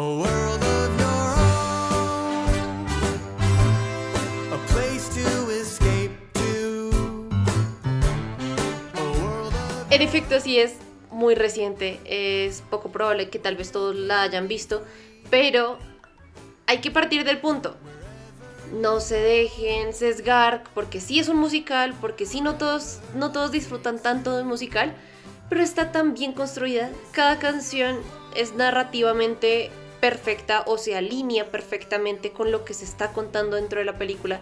Y yo personalmente debo decirlo, tengo un crush por Timothy Chalamet, pero aún así dentro de mi crush de que me parece pues, una persona muy atractiva y demás, yo sí sentía que él como actor todavía estaba muy, muy sesgado o muy estandarizado en una gama actoral, pues de, de me mantengo como el chico, el que de pronto puede ser así como medio serio, el que tal vez de pronto no, no siempre muestra como su cara más sonriente, o el que está de pronto siempre ensimismado. Y aquí, pues obviamente al ser Wonka, que es un reto muy grande porque hay otros dos Wonkas que también son icónicos y son gigantes, pues Timothy Chalamet da la talla. Canta, baila, se nota histriónico, se nota feliz, se nota alegre, se demente, nota está demente. Está demente, está demente. Y está muy desde loco. ese, desde ese punto la película se hace un gozo completo. Creo que Astro me preguntaba ayer cuál era mi Wonka favorita. Yo decir que mi Wonka favorito es el de Johnny Depp porque es el más trastornado, pero el de, el de Timothy Chalamet es el más loco. ¿Sabes? Como que el de, el, el, el de mm, Johnny Depp. tiene daddy issues, Ujú. este tiene mommy issues. Ah, ok. Pero los mommy issues son como de... Estoy triste porque ya no está. Ujú. En cambio el otro es como... Es más, eh, eh, due- eh, duelo está, issues. pero no, no quiero hablarle porque me trata Mm. feito mi papi. Ya, ya, ya. Entonces, eso hace que me guste más el de, el de Johnny porque está trastornado, o sea, está muy loco. Paul King, yo no sé qué hizo, pero si La Vida Bella era mi quinta película favorita, la sexta iba a ser Paddington 2. Y que Paddington 2 tenga un 4-4 en Letterboxd es una cosa que uno dice, ¿cómo? Y es porque Paul King lo hace muy bien. Es, yo creo que los últimos directores británicos que hace que tú viajes a Reino Unido sin tú haber ido o viajado en avión. El humor, ver a Rowan Atkinson, Olivia Colman, Hugh Grant, actores tan británicos que tú dices, ya, ya sé dónde estoy, hace que sea una atmósfera muy linda. Es una película muy dulce, ajá. Eh, con un mensaje muy bonito, con colores que te van a, encantar. Es una película familiar y lo le quitamos en, en Navidad. Sí, ha- hablamos también de- del fenómeno de que ahorita tal vez las películas ya, ya no todas se disfrutan igual, pero es porque a veces uno necesita una feeling good movie, o sea, realmente Sí. sentirse bien yendo a cine y no, no siempre salir en crisis, es bueno de vez en cuando tener bueno no películas que te hagan crisis, eso, será pero bueno. sería bueno no salir en crisis Pero yo les llamo, ojalá hubiéramos tenido esta película en nuestra infancia. Y luego dije, nosotros tuvimos un Willy Wonka en nuestra infancia. Este es el de las sí. nuevas generaciones. Sí. Y me encanta que sea así. Ahora, déjelo así. Porque escuché rumores de que van a hacer el spin-off a... No. A, ¿A los Oompa Loompas? A los Umpa Umpa Lumpa Dipiti Du. Eh, Imagínense, salimos con el, el jingle ahí fresquito. Pegado. Entonces vayan a ver Wonka, es muy bonita. Y les voy diciendo que la película que más voy a esperar el siguiente año es Paddington va a Perú. O sea, Ah, sí. Evidentemente. la voy a esperar muchísimo. Número 4. Para mí, mi apuesta más grande hoy por hoy, por ir al Oscar a mejor película. Maybe no quiero que gane el mejor director, porque quiero que Christopher se lo gane. Se lo gale. Se lo gané, oye. Pero sí quiero que sea la segunda película de Martin Scorsese, porque mi segunda película favorita de Martin Scorsese es Killers of the Flower Moon.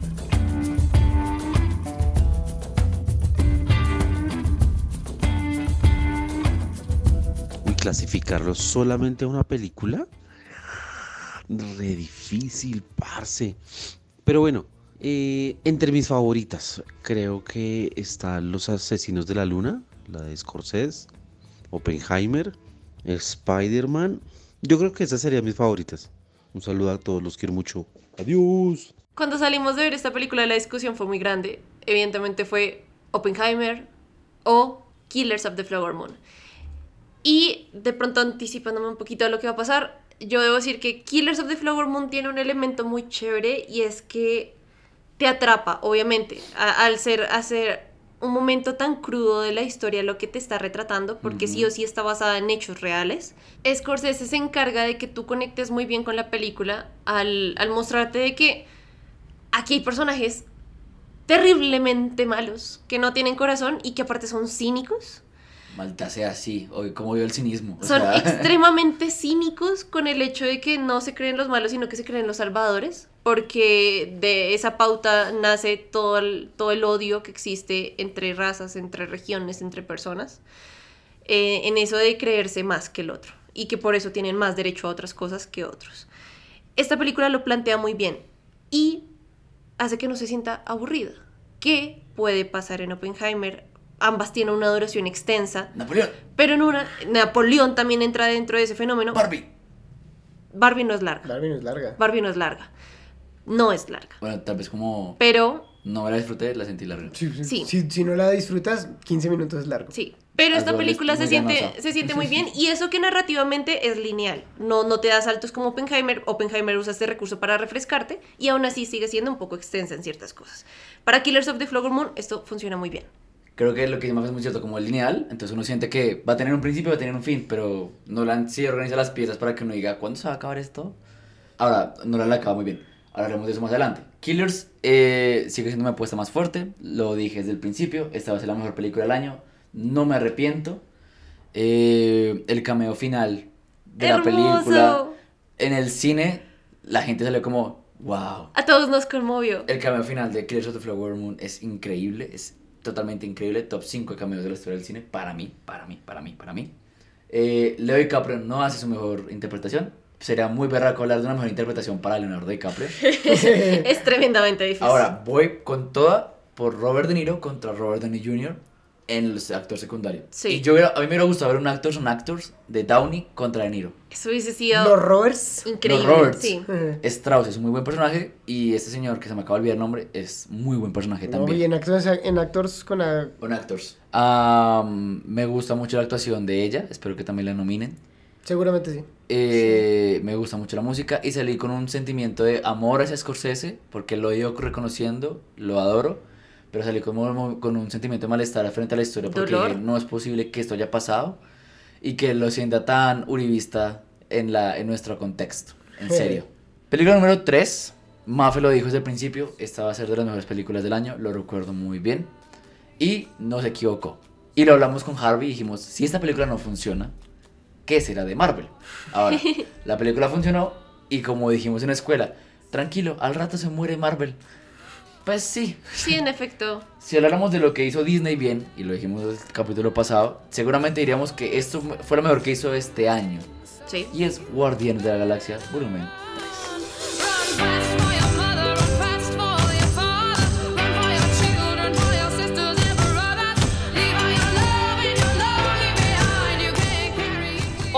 Es Tata Rodríguez de Evolución Geek y quiero compartirles cuál es mi película favorita de 2023. Es Guardians of the Galaxy Volume 3. No les voy a mentir, es mi saga favorita del MCU y creo que con esta película James Gunn dio un maravilloso cierre a una increíble historia. Él hace un tiempo había mencionado que Rocket Raccoon era el corazón de la saga y corroboramos efectivamente que lo es a lo largo de, de esta última película. Es una historia conmovedora, divertida, entretenida y muy emotiva. En lo personal, amo el hecho que Rocket haya sido el centro, porque Rocket es uno de mis personajes favoritos, no solo del MCU, sino de Marvel como tal, y eso me encantó. Además que, bueno, también nos entregó a uno de los mejores villanos que hayamos visto eh, a lo largo del MCU, que es de High Evolutionary, y me encantaría verlo en otras producciones, sea en series o en películas. Ojalá se nos haga por ahí como el milagrito, ¿no?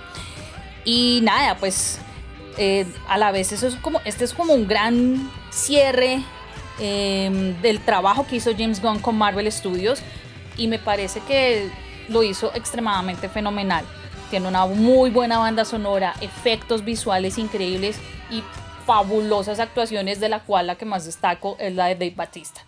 Toto, aparezco otra vez en pantalla. Hola. Vuelvo, vuelvo para decir que seguro hay algunos viendo el orden del top diciendo ¿Cómo va a estar Killers of the Flower Moon debajo de Guardianes de la Galaxia 3? Pues por nuestro sistema de puntos afecta muchísimo que yo no la haya visto. Pero fíjense que aunque yo no la haya visto, está en ese puesto tan alto. Pero Guardianes de la Galaxia 3 sí la vimos los tres y obviamente eso le da bastantes puntos. Yo creo que... Es que no sé, que, que siento que me encanta, me encanta, pero no tengo como tanto que decir, o sea, siento que... No. No, no, no, o sea, póngame cuidado, póngame cuidado. Perdón. A lo que voy es que son los mismos elementos, hechos obviamente muy bien, dando un paso adelante en muchos sentidos, en otros se quedan en lo mismo, ¿cierto? El desarrollo de Rocket es increíble, en eso son varios pasos hacia adelante. Y desde el principio te lo prometieron. Exacto, claramente es como... El man arranca la película roto. Exacto, y pues, ¿qué Y los- carajo con Rocket? Y Pues, los esta es la y respuesta. todo era Rocket. Sí, sí. Ah, aún sigo pensando que mi mayor punto en contra de esa película es Adam Warlock. Muy soso, muy soso, muy tonto. Un chiste. Ayer yo les decía, es diferente contar un chiste, hacer un chiste. Adam Warlock es el chiste. Y eso no me gustó. No me arruinó la experiencia, pero no me gustó.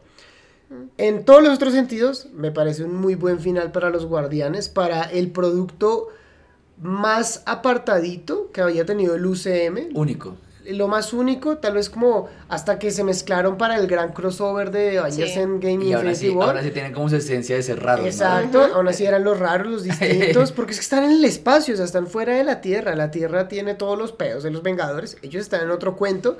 Aquí, eh, terminar su historia para cada uno, incluso para el personaje que ya está muerto realmente, que es Gamora, es como, esa no es nuestra Gamora. Hay que aceptar dolorosamente que nuestra Gamora murió, la Gamora de la que nos enamoramos Está en la primera y la segunda parte, murió y, y que, que mantenga ese impacto está bien. Hubiese Si de absurdo. repente se hubieran vuelto a enamorar, Hubiese sido absurdo. Falla absoluta, sí, exacto. Y, y aunque tenían como sus químicas, ¿no? O sea. Sí, o sea, es, es obvio que van a funcionar, o sea, tú sabes que... Porque por algo se enamoraron una vez. Sí, exacto, por algo se enamoraron una vez, pero ya no, ya no va a funcionar. Y está genial, Nebula tuvo un desarrollo maravilloso en la trilogía. Personajazo. Groot pues está bien, sigue siendo una mascotica linda. eh, Groot para eso tiene su miniserie. Sí, sí, sí, el pequeño detalle de que al final entendamos eh, el idioma, el idioma de... No, no, no. ah, No sé. Bueno, sí, eso. Sí. Grootense. Ah, sí, sí, sí. La canción del final. Nos engrutecimos. Ya, eso es lo único, lo último señor. que quiero decir. La canción del final me Pero encanta. me gustó que dijo que no tenía nada que decir, ¿no? O sea, y dijo todos los puntos No, pues, principales. o sea, obviamente tengo Sí, más que yo, hablar de yo, las yo dos voy a decir un punto ¿no? invisible. Y es que a mí Drax siempre me ha encantado. O sea, a mí Drax. Si, si hubiera matado a Drax me hubiera molestado porque a mí Drax me parece que es muy chistoso. Pues sí, alivio cómico. No, y le Eh, encontraron su función a Drax. O sea, la Sí. vaina era como, tú no, tú no tenías que ser el malo, el rudo, el yo no sé qué más. tú eres un padre. Y, y naciste para, para poder ser eso y se te nota y, y, por no. eso, y por eso la conexión que tienen con Mantis también, ¿no? Sí. Porque el, el- es de el- protección, es de cuidado. El, el dilema que tienen los dos es que ellos no se sienten que son los más fuertes, los más poderosos, los más letales. Pero los dos al final son los que resuelven la mayoría de cosas para poder salir y encontrarse con los demás guardianes. Sí. James Gunn lo que hizo ahí con cada uno de sus personajes al final. No solamente la escena donde caminan todos y dicen como estoy cansado de escapar, voy a acabar con esto. Sí. Voy a irme con tal alto perfeccionista. Uy, qué personajazo. Gran villano. Muy buen villano. Gran villano. Yo- Qué buenos secundarios son la nutria, el elefante, todos ellos son muy lindos. Un momento devastador cuando, pues, ajá. Y, y la escena final del puente que es muy marvelesca, de vamos a una escena donde todos peleamos. Esta para mí es mi top uno de esa escena de acción. O sea, como gira, como todos se van complementando, wow. Por último, debo, debo decirlo, esta sí es mi top 1 del año. O sea, e- este sistema de puntos obviamente está haciendo un consenso entre los tres, para mí sí es mi, mi top 1. Y, y debo anotar acá, esto es un top 1 subjetivo, donde, donde yo esta, esta película me quebró, me rompió, me volvió a enamorar y otra vez me destruyó y pues en efecto, pues hay películas que sirven para eso y, y pues por eso está acá, ¿no? Hmm. Sí, ¿no? Y el suspiro que nos tiene en el cine cuando ve que Star-Lord está así, es como... No, Ah. me quebré, me quebré No, en y ese todo- momento. todos entramos a esa película pensando alguno se va a morir, alguno se va a morir.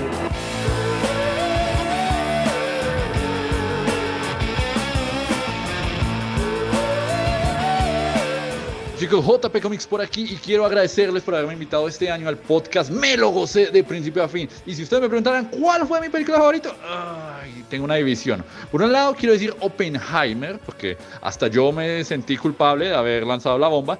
Y en segunda diría Guardián de la Galaxia, porque tiene nutrias. Y cualquier cosa que tenga nutrias me tiene a mí. ¿Listo? Eso es todo. Nos vemos en el multiverso. Número 2, también se veía venir que iba a ser de las películas más fuertes de este año. Eh, para mí, el Barbenheimer es, una, es un punto aparte en, la historia del cine, sobre todo este año, y puede que los últimos 10 años. Pero para mí un alto vencedor en esta pelea, y es Oppenheimer con Christopher Nolan.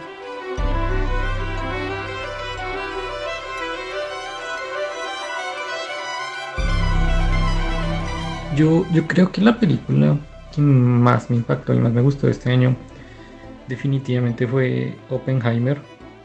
También tuve la oportunidad de ver Barbie, pero creo que Oppenheimer eh, va más allá. Es, es una película a lo Nolan que, que se mete a fondo en, la temática que quiere tratar. Y, y no solo que retrata pues lo que fue Robert Oppenheimer, sino todo el trasfondo que, que ocurre pues con la situación de la bomba atómica, la creación. Y, y creo que mucha gente no, no interpretó así, pero yo digamos que desde mi experiencia científica, física, y bueno, ahorita, ahorita como ingeniero, eh, choca mucho ese, ese impacto que genera la creación de lo que hacemos, ¿no? Ese, ese desarrollo que trae consecuencias morales y éticas y creo que es una película que llevó ese tema a un nivel increíble con, con un arte espectacular. Eh, voy a tratar de decir solo dos cosas acerca de esta película que es muy compleja y mucho de qué hablar, pero pues bueno, Sí, si no me texto. extiendo. Primero, eh, Rami Malek es el mismo personaje de siempre. Me parece un actor que siempre actúa igual. Ah, obviamente está en mi serie favorita como lo hablamos hace un rato porque pues se complementa perfectamente el personaje con las actitudes y las aptitudes del actor. Pero pues ahí sí fue como que, ok. Fuera de eso, todo el cast está súper bien. Es un cast grandísimo con actores que no veías hace años, actores de series infantiles, de adolescencia, que están ahí re, ok. Y el segundo punto que quería decir, ah bueno, antes que nada, sí estoy de acuerdo con Mafe, el desnudo de Florence Pugh, el primero sobra. De hecho, no, el que no sobra ni siquiera es un desnudo, porque está de espaldas. Entonces es como... Sí, se lo pueden haber dejado. Y eh, mi segundo punto y lo que, lo que más destaqué de la película es que la película no culmina con, con el asunto de la bomba. Porque ya sabes que la bomba explotó, o sea... Y porque ¿Cuál es el punto? Oppenheimer no estuvo en la bomba. Exacto, y no es, la historia no es acerca de eso, la historia es acerca de muchas otras cosas, muchos otros pedos personales del personaje de Robert Oppenheimer como el ser humano el ser humano imperfecto que jugó a ser Prometeo, le trajo el fuego al hombre y como, el- como la película lo decía al inicio, es Me como convertido en Dios. tiene, tiene que ser castigado durante toda la eternidad por lo que hizo. Y un país que se vende como superhéroe en una guerra que ya había acabado. Sí, exacto. O sea, para mí lo, que- lo mejor que puede hacer Oppenheimer es desmentir a, a Estados Unidos como esa nación tan glorificada por su propio cine. Pues obvio que Hollywood habla bien de Estados Unidos. Ellos son los dueños. Son Estados Unidos. Pero pues Oppenheimer es la que dice como, hey, miren que ellos son medio, medio cabrones. Y, y, ah, y viniendo de un inglés, ¿no? Sí. Cain sí, sí, Eh, más o menos. Es que no la tiene una nacionalidad rara.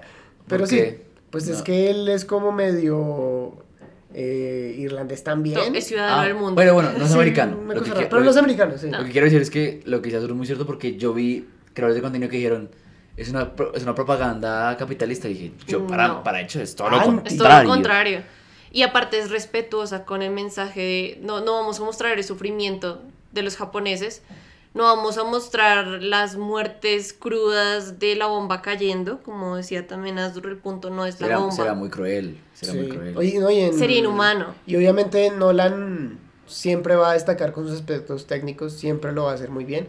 Pero igual que Wes Anderson, aquí nos recuerda que no es solo eso. Va más allá, va, va más allá de hacer un buen personaje, hacer un buen guion, contar una buena historia, dar un mensaje eh, profundo que concluye no con, no, la gran explosión, que no es efectos especiales. No, eso pasa en el final del segundo acto. Eso no es lo más importante. La gloria de que haya funcionado la bomba eh, es solo un paso en el camino para llegar al final y decir como lo que le- la, la charla con Einstein al final es Es genial. es la película. Ahí es cuando uno justifica que ponga la historia en un orden no cronológico, porque ah, no es solo por joder, no solo por hacer la película complicada, sino que tiene sentido que todo el recorrido mm, vuelva para revelarnos finalmente qué fue lo que le dijo eh, Einstein. Einstein. Maravilloso. Maravilloso. Si el momento más importante de la película es bueno, la película es buena. Sí. Estábamos esperando el momento de la bomba, cómo lo iba a hacer, y fue un momento muy bien logrado. Muy potente. Eh, para, lo, para cerrar, me gusta mucho el guion, es mi guion favorito de este año. Oh. Eh, debo decir que hay unas frases que me impactaron demasiado, como lo que le dice la, el personaje de Millie Blonde a él, le dice como, no puedes actuar mal y esperar que te tengamos lástima. No te hagas la víctima. Eh, lo, que le dice el palabras, sí. lo que le dice el personaje de Gary Oldman también como de, usted es un simple moco pegado en la pared, yo fui el que mandó a lanzar esa bomba y siempre se ha recordado por lo mismo. A nadie le importa quién la construyó. Eh, lo que le dicen como, usted cuando él empezó a tener moralidad después de que creó la bomba, es como, ok, Es durísimo. sí. Mi frase favorita es el momento donde están decidiendo dónde van a lanzar la bomba. Y Uy, entonces están diciendo que aquí, aquí, aquí. Y el señor del, del departamento dice, no, allá no. Allá fui de luna miel con mi esposa. Es un lugar muy bonito. Mandémoslo a otro lado.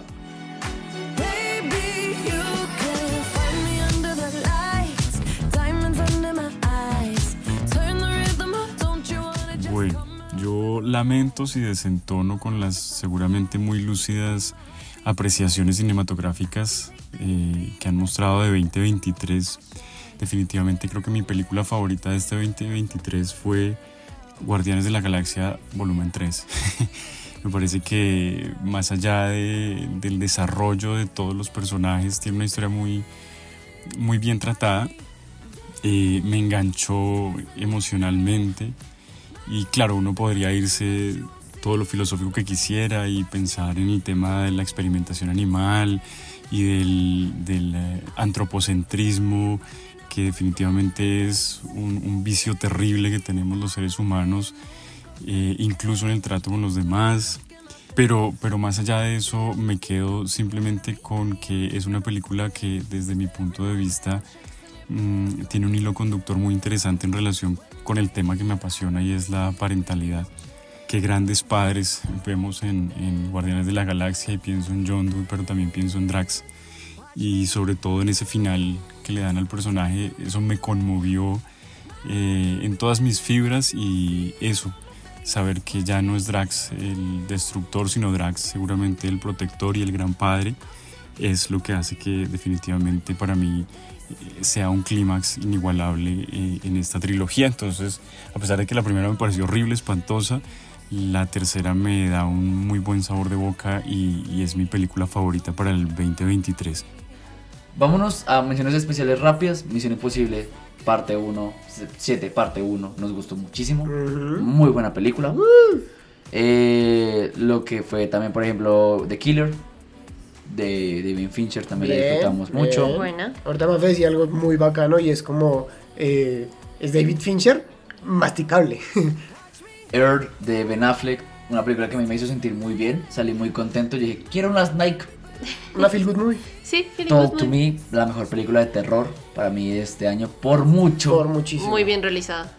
Asteroid City de Wes Anderson, aquí somos muy fieles a Wes Anderson. Y de hecho también tuvo cortos en Netflix este año. Mejores que Asteroid City algunos. Sí. Ajá. Eh, Astro nos quiere recomendar una película que se llama Right Lane. Right Lane. Sí, las comedias románticas siguen vivas, hermano, no pierdan la fe. Eh, peliculaza, peliculaza en aspectos técnicos, visuales, los colores en esa película son... el- es, es un, una- un unicornio le vomitó a esa película. Ah, pero fuera de eso, pues es una historia romántica muy bacana. Sucede dentro de... O sea, creo que pasan como dos días en toda la película. Pero está muy bien hecho, muy bien hecho. Eh, también vimos Creed 3, que le tenía más expectativas porque me gustó mucho Creed 1 y Creed 2 es muy buena. Sí. Creed 3 no me mató tanto como la otra dos, pero aún así es muy buena. Yo de Creed 3 lo que más reconozco es esa dirección de Michael B. Jordan. Fue como, hey, el muchacho sabe dirigir. El muchacho sabe dirigir. Y obviamente barriendo para mi casa, pues eh, las influencias de anime en, sus, eh, en su dirección se notable. notan y se notan bien. O sea, en plan de, uy, le funcionó. Mario Bros, por ejemplo, yo la disfruté muchísimo y pegó pitches como nunca había pegado y la disfruté muchísimo. O sea, si eres fan de Mario Bros, esta película es para ti. Ah, yo le quiero recomendar también mucho la primera y la segunda parte de Los Tres Mosqueteros, que es una película francesa que tiene unos efectos visuales y unas Y- peleas. ¡Wow! ¿Cuál salió este año? La segunda. La primera y la segunda. Ambas ¿Salió salen. ambas este año? Sí. Ok. Una está pronto de salir. Ah, ya, ya, ya. Salió ahorita en la siguiente semana, a finales de diciembre. Y la primera salió, salió en marzo. Qué curioso. Eh, eh, Calabozos y Dragones me pareció una película que Muy, solamente muy, muy entendería. Jonathan. Yarnatan. Peliculaza. Increíble. Peliculaza. Se siente. divertida. Sí, es que ese es el punto. Es divertida. Que hay chistes malos, por supuesto. Sí, que hay. Deus Ex Machina y Guionosos, por supuesto. Ese es el punto. Así se siente jugar calabozos y dragones. El mejor thriller de este año para mí se llama Missing de Sony Pictures. Muy bueno. Increíble, está en HBO. Por favor, vayan y resuelven ese misterio. Película colombiana favorita de este año. Por supuesto, está La Otra, Otra forma, Forma. o The Other Shape. Y tengo otra mención honorífica para Colombia que se llama Nubes Grises soplan sobre campos verdes. Una historia. El, el título, Re es, poético el el título es re poético, pero la historia es muy bonita. Es eh, relativamente ah, como el dilema de vivir con una persona que no se puede valer por sí misma, Hmm. sabiendo que tú tampoco ya te estás empezando a valer por ti mismo. Ouch. Película mexicana favorita este año se llama A Million Miles Away. Me encanta Michael Peña con una un biopic. Elemental, a mí me gustó. Me parece una película muy tierna, muy linda. Una analogía oriental tierna. Y la canción es bonita. Todos estamos de acuerdo en que, wait, eh, Ember, ¡Mua! Crush. Gran Turismo, una película muy rápida y muy emocionante. O sea, al final. Bien hecha. Nunca voy a olvidar que la gente era como, genera emoción, "Vamos, genera mucha emoción en el vamos". público. The Creator, Astro me cambió la perspectiva de esa película. Muchas gracias. Les quiero recomendar mucho Far Play de Netflix, una película sobre dos amores que se iban a casar y estaban comprometidos para, hasta que llega un ascenso y se quieren matar. Eh, Barbie, Pues es que Barbie, creo que la opinión general es la misma. No sé, me arriesgo a decir que todos pensamos, pues está bien, pero es mediocre. Pero exageró muchas cosas. Hubo mucho boom sobre eso. Ujú. Sin y necesidad. yo debo decir que me divertí mucho viendo No Hard Feelings de Jennifer Lawrence. Me divertí bastante. Ah, esa, esa fue bien. Ay, sí. Sí, fue, sí, sí. fue bien chistosita. Eh, yo sé que el Capi tiene muchas ganas de ver The Holdovers. Ya la pude ver y eh, está bastante bien, está muy bien. Creo que yo no he visto tantas de Paul Giamatti, pero esta ha sido definitivamente la mejor actuación que le he visto hacer. Ah, y la resumo en que para mí es como el- la sociedad de los poetas muertos si Robin Williams no te cayera bien. por último, creo que recomendación que ahorita también está sonando mucho en Instagram, TikTok y demás es Are You There God? It's Me Margaret. Una película muy bonita para las adolescencias. Y también obviamente que si ya uno pasó por eso, entonces uno puede decir como, ah, ok, esto me hubiese servido en ese momento. Hmm. Entonces, bonita película, muy linda en HBO. Y Flash. Flash está bien, a mí me gustó Flash. la A mí me gustó más que de Marvels. Está de penúltimas en mi top, pero me gustó. No, yo lo tengo un poquito más arriba, pero sí. Y bueno, y vean Bala de pájaros cantores. ¡Ay, sí! Increíble. Y Napoleón, Napoleón también está muy bien. Ahora vámonos al número uno. Que, de hecho, debo decir que en nuestro conteo, en nuestras votaciones del Dani, weón, eh, está muy No, alta. me quemé la selección. Eh, Across the Spider-Verse.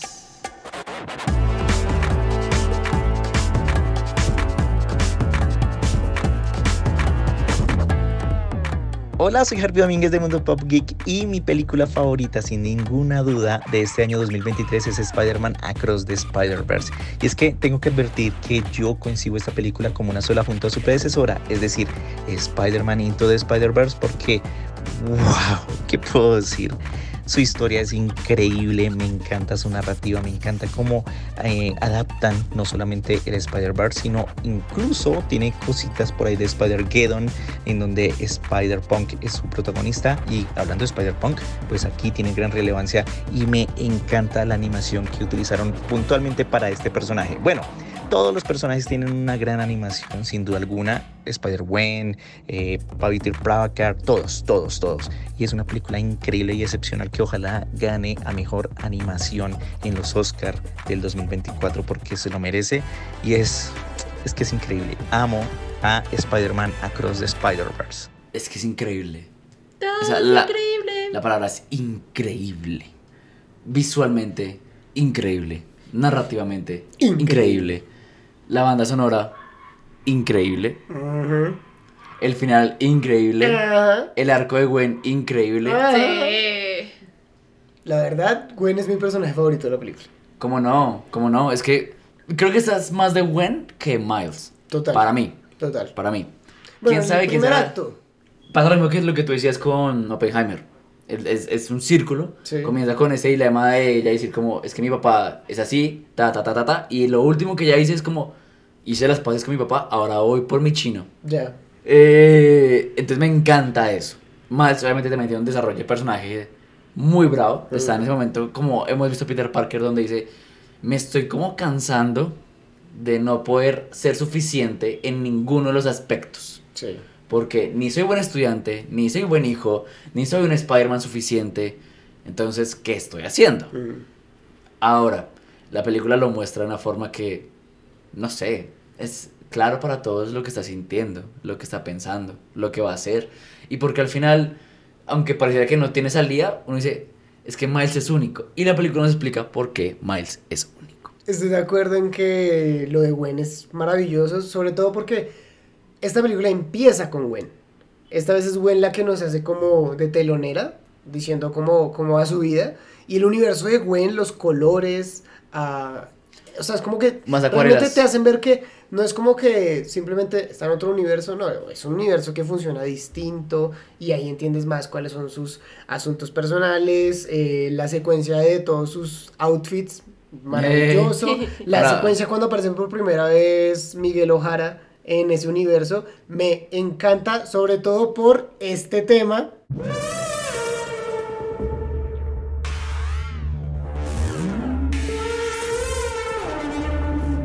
Que es el tema musical leitmotiv de, de Spider-Man 2099. Es futurista, es juguetón, Que lo- que lo viene es coger- misterioso. se Es rayado, tren, ¿no? se, se siente Cuando tú muy vas al baño potente. no hay papel. Sí, sí, sí, sí, sí, sí, sí, sí. Los eventos canónicos ahí con el tema de Miguel Ojara se volvieron súper, súper... sí, ya se volvió, ya se volvió una frase Ajá. de la cultura popular, incluso hay gente que no ha visto la película. No es que me desarrolló el personaje. Ah, no, ese, ese, ese fue mi evento Evento canónico. canónico. What?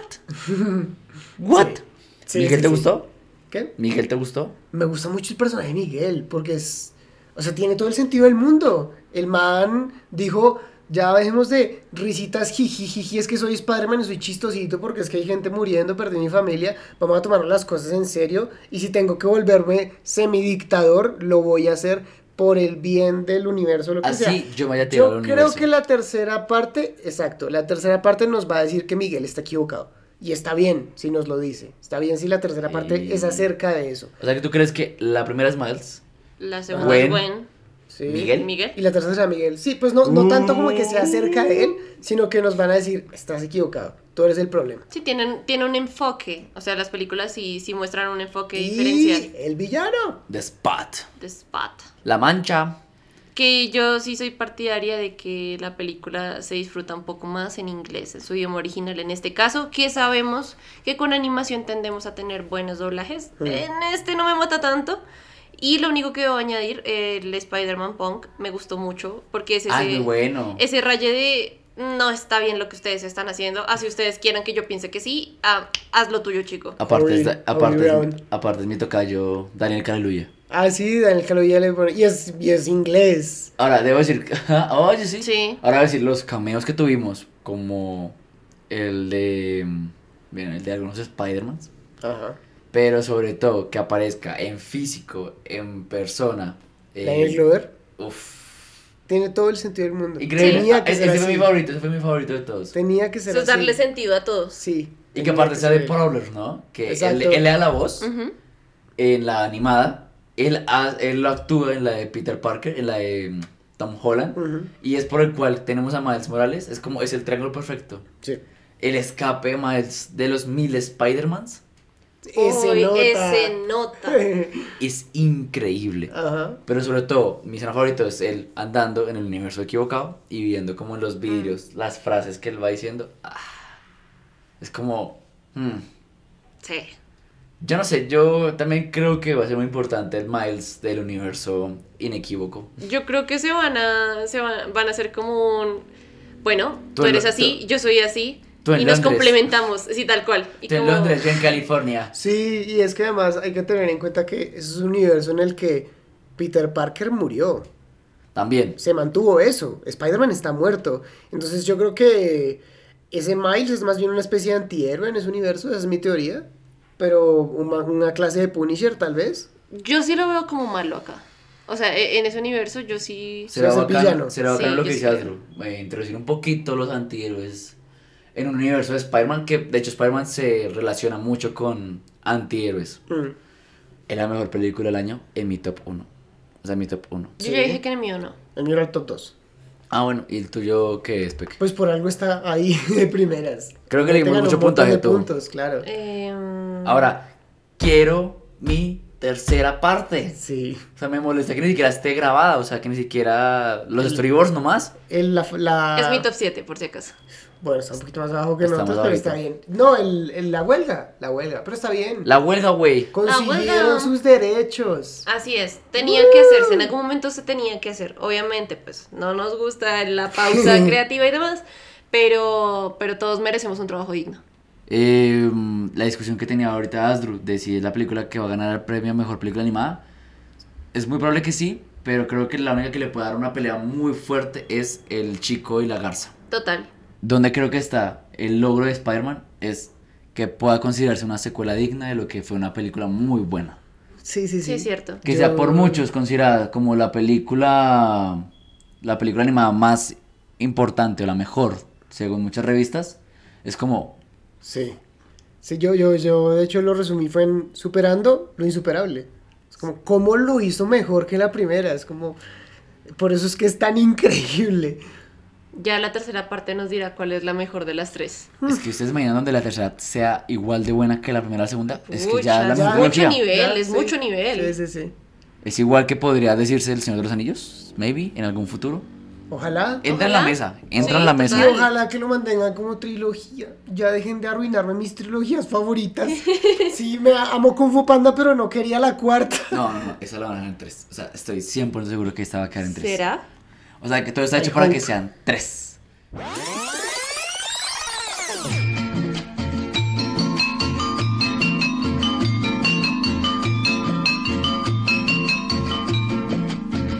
Hemos tenido un año muy bonito, lleno de películas, de series importantes, de momentos importantes que nos desarrollaron el personaje, que se volvieron canon. Eh, hemos tenido capítulos muy buenos, muy divertidos. Muchísimas gracias a ustedes, a cada uno de ustedes por apoyar este podcast, por calificarlo. Vemos que tenemos una buena calificación. Nunca había tenido tan buena calificación en mi vida académica como tengo en esta, según mi profesor. Pero eh, gracias a cada uno de ustedes por escucharnos, por apoyarnos en nuestras redes sociales. Crecimos bastante en comunidad, ya somos 14.500 en Instagram, somos 16.000 en TikTok y somos casi que una comunidad de 30.000 personas en todas nuestras redes sociales. Es increíble, me gusta muchísimo lo que estamos haciendo, vamos a seguir creciendo, vamos a seguir eh, demostrando que estamos hechos, todo con el apoyo de ustedes. Vamos a tomarnos un buen descanso, llevamos unos años haciendo esto, no es que nos vamos a separar, no es que Asdru se vaya solista ni demás, pero sí vamos a hacer... Hazlo podcast de una changua. Llega Yoko Ono. Y, y vamos a tomarnos un descansito, entonces para que sepan que vamos a volver, pero vamos a tomarnos un buen tiempo para volver. Y mientras tanto tiene un montón de capítulos para disfrutar de nosotros. Gracias Astro por, por, este, por este año lleno de aventuras, de chocoaventuras, de capítulos, de charlas. Creo que hemos hecho más de 10.000 palabras seguramente. Eh, y gracias por, por el apoyo siempre al proyecto y también gracias a Mafe por ser tan juiciosa, por ser tan buena compañera en, este, en, este, en esta vida, en este trabajo. Eh, los quiero mucho, me encanta estar sentados con ustedes. Pero hasta aquí llegó esta vaina. Ah, Ah, no, pero, todos despedidos. Yo- yo- porque siento que me van a terminar. pero no, en serio, muchas gracias por, por hacer tan bonito este espacio ameno y que si ustedes sienten detrás del micrófono que están con un parche de amigos, pues imagínense lo que es estar aquí con mis dos mejores amigos. Ya, Sí, enamorada, bueno, casémonos. sí, me puedo Pues, casémonos los tres. Sí, no, gracias también por eh, obviamente las oportunidades que Escuela Cinefila siempre ha dado. Eh, las por las recomendaciones. ah, y eso, Comic Con, por supuesto, un gran recuerdo que hay de este año. Y ya, gracias también. Fue lindo. Nos- Eh, y- sí. Hicimos aquí chimpas. Sí, no, este, este año fue hermoso y, y todo eso no sería posible tampoco sin este espacio de escuela cinéfila, de charlas, de película, en donde el crecimiento que hemos tenido como personas, como conocedores de este mundo también ha sido impresionante. Las puertas que se nos han abierto gracias a ustedes que también nos escuchan, que nos siguen, que también nos dan retroalimentación, porque eso también es importante para nosotros. Eh, eso nos ha hecho de verdad volvernos un grupo, un equipo y una familia que obviamente quiere seguir creciendo. Entonces, nada, este año, este año fue muy, muy, muy hermoso y muy gratificante poder compartir con ustedes. Los amo, chicos. Por mi parte ha sido un placer estar con ustedes. Mi nombre es El Capi. Síganos apoyando. Nos seguimos hablando vía Instagram, vía TikTok, con mucho más contenido, con mucho más eh, cine, recomendaciones, listas, eh, calificaciones, dinámicas, torneos, mundiales, todo lo que hacemos gracias a ustedes. Los quiero muchísimo y ahora depende de ustedes decirnos qué fue lo que les dejó este 2023.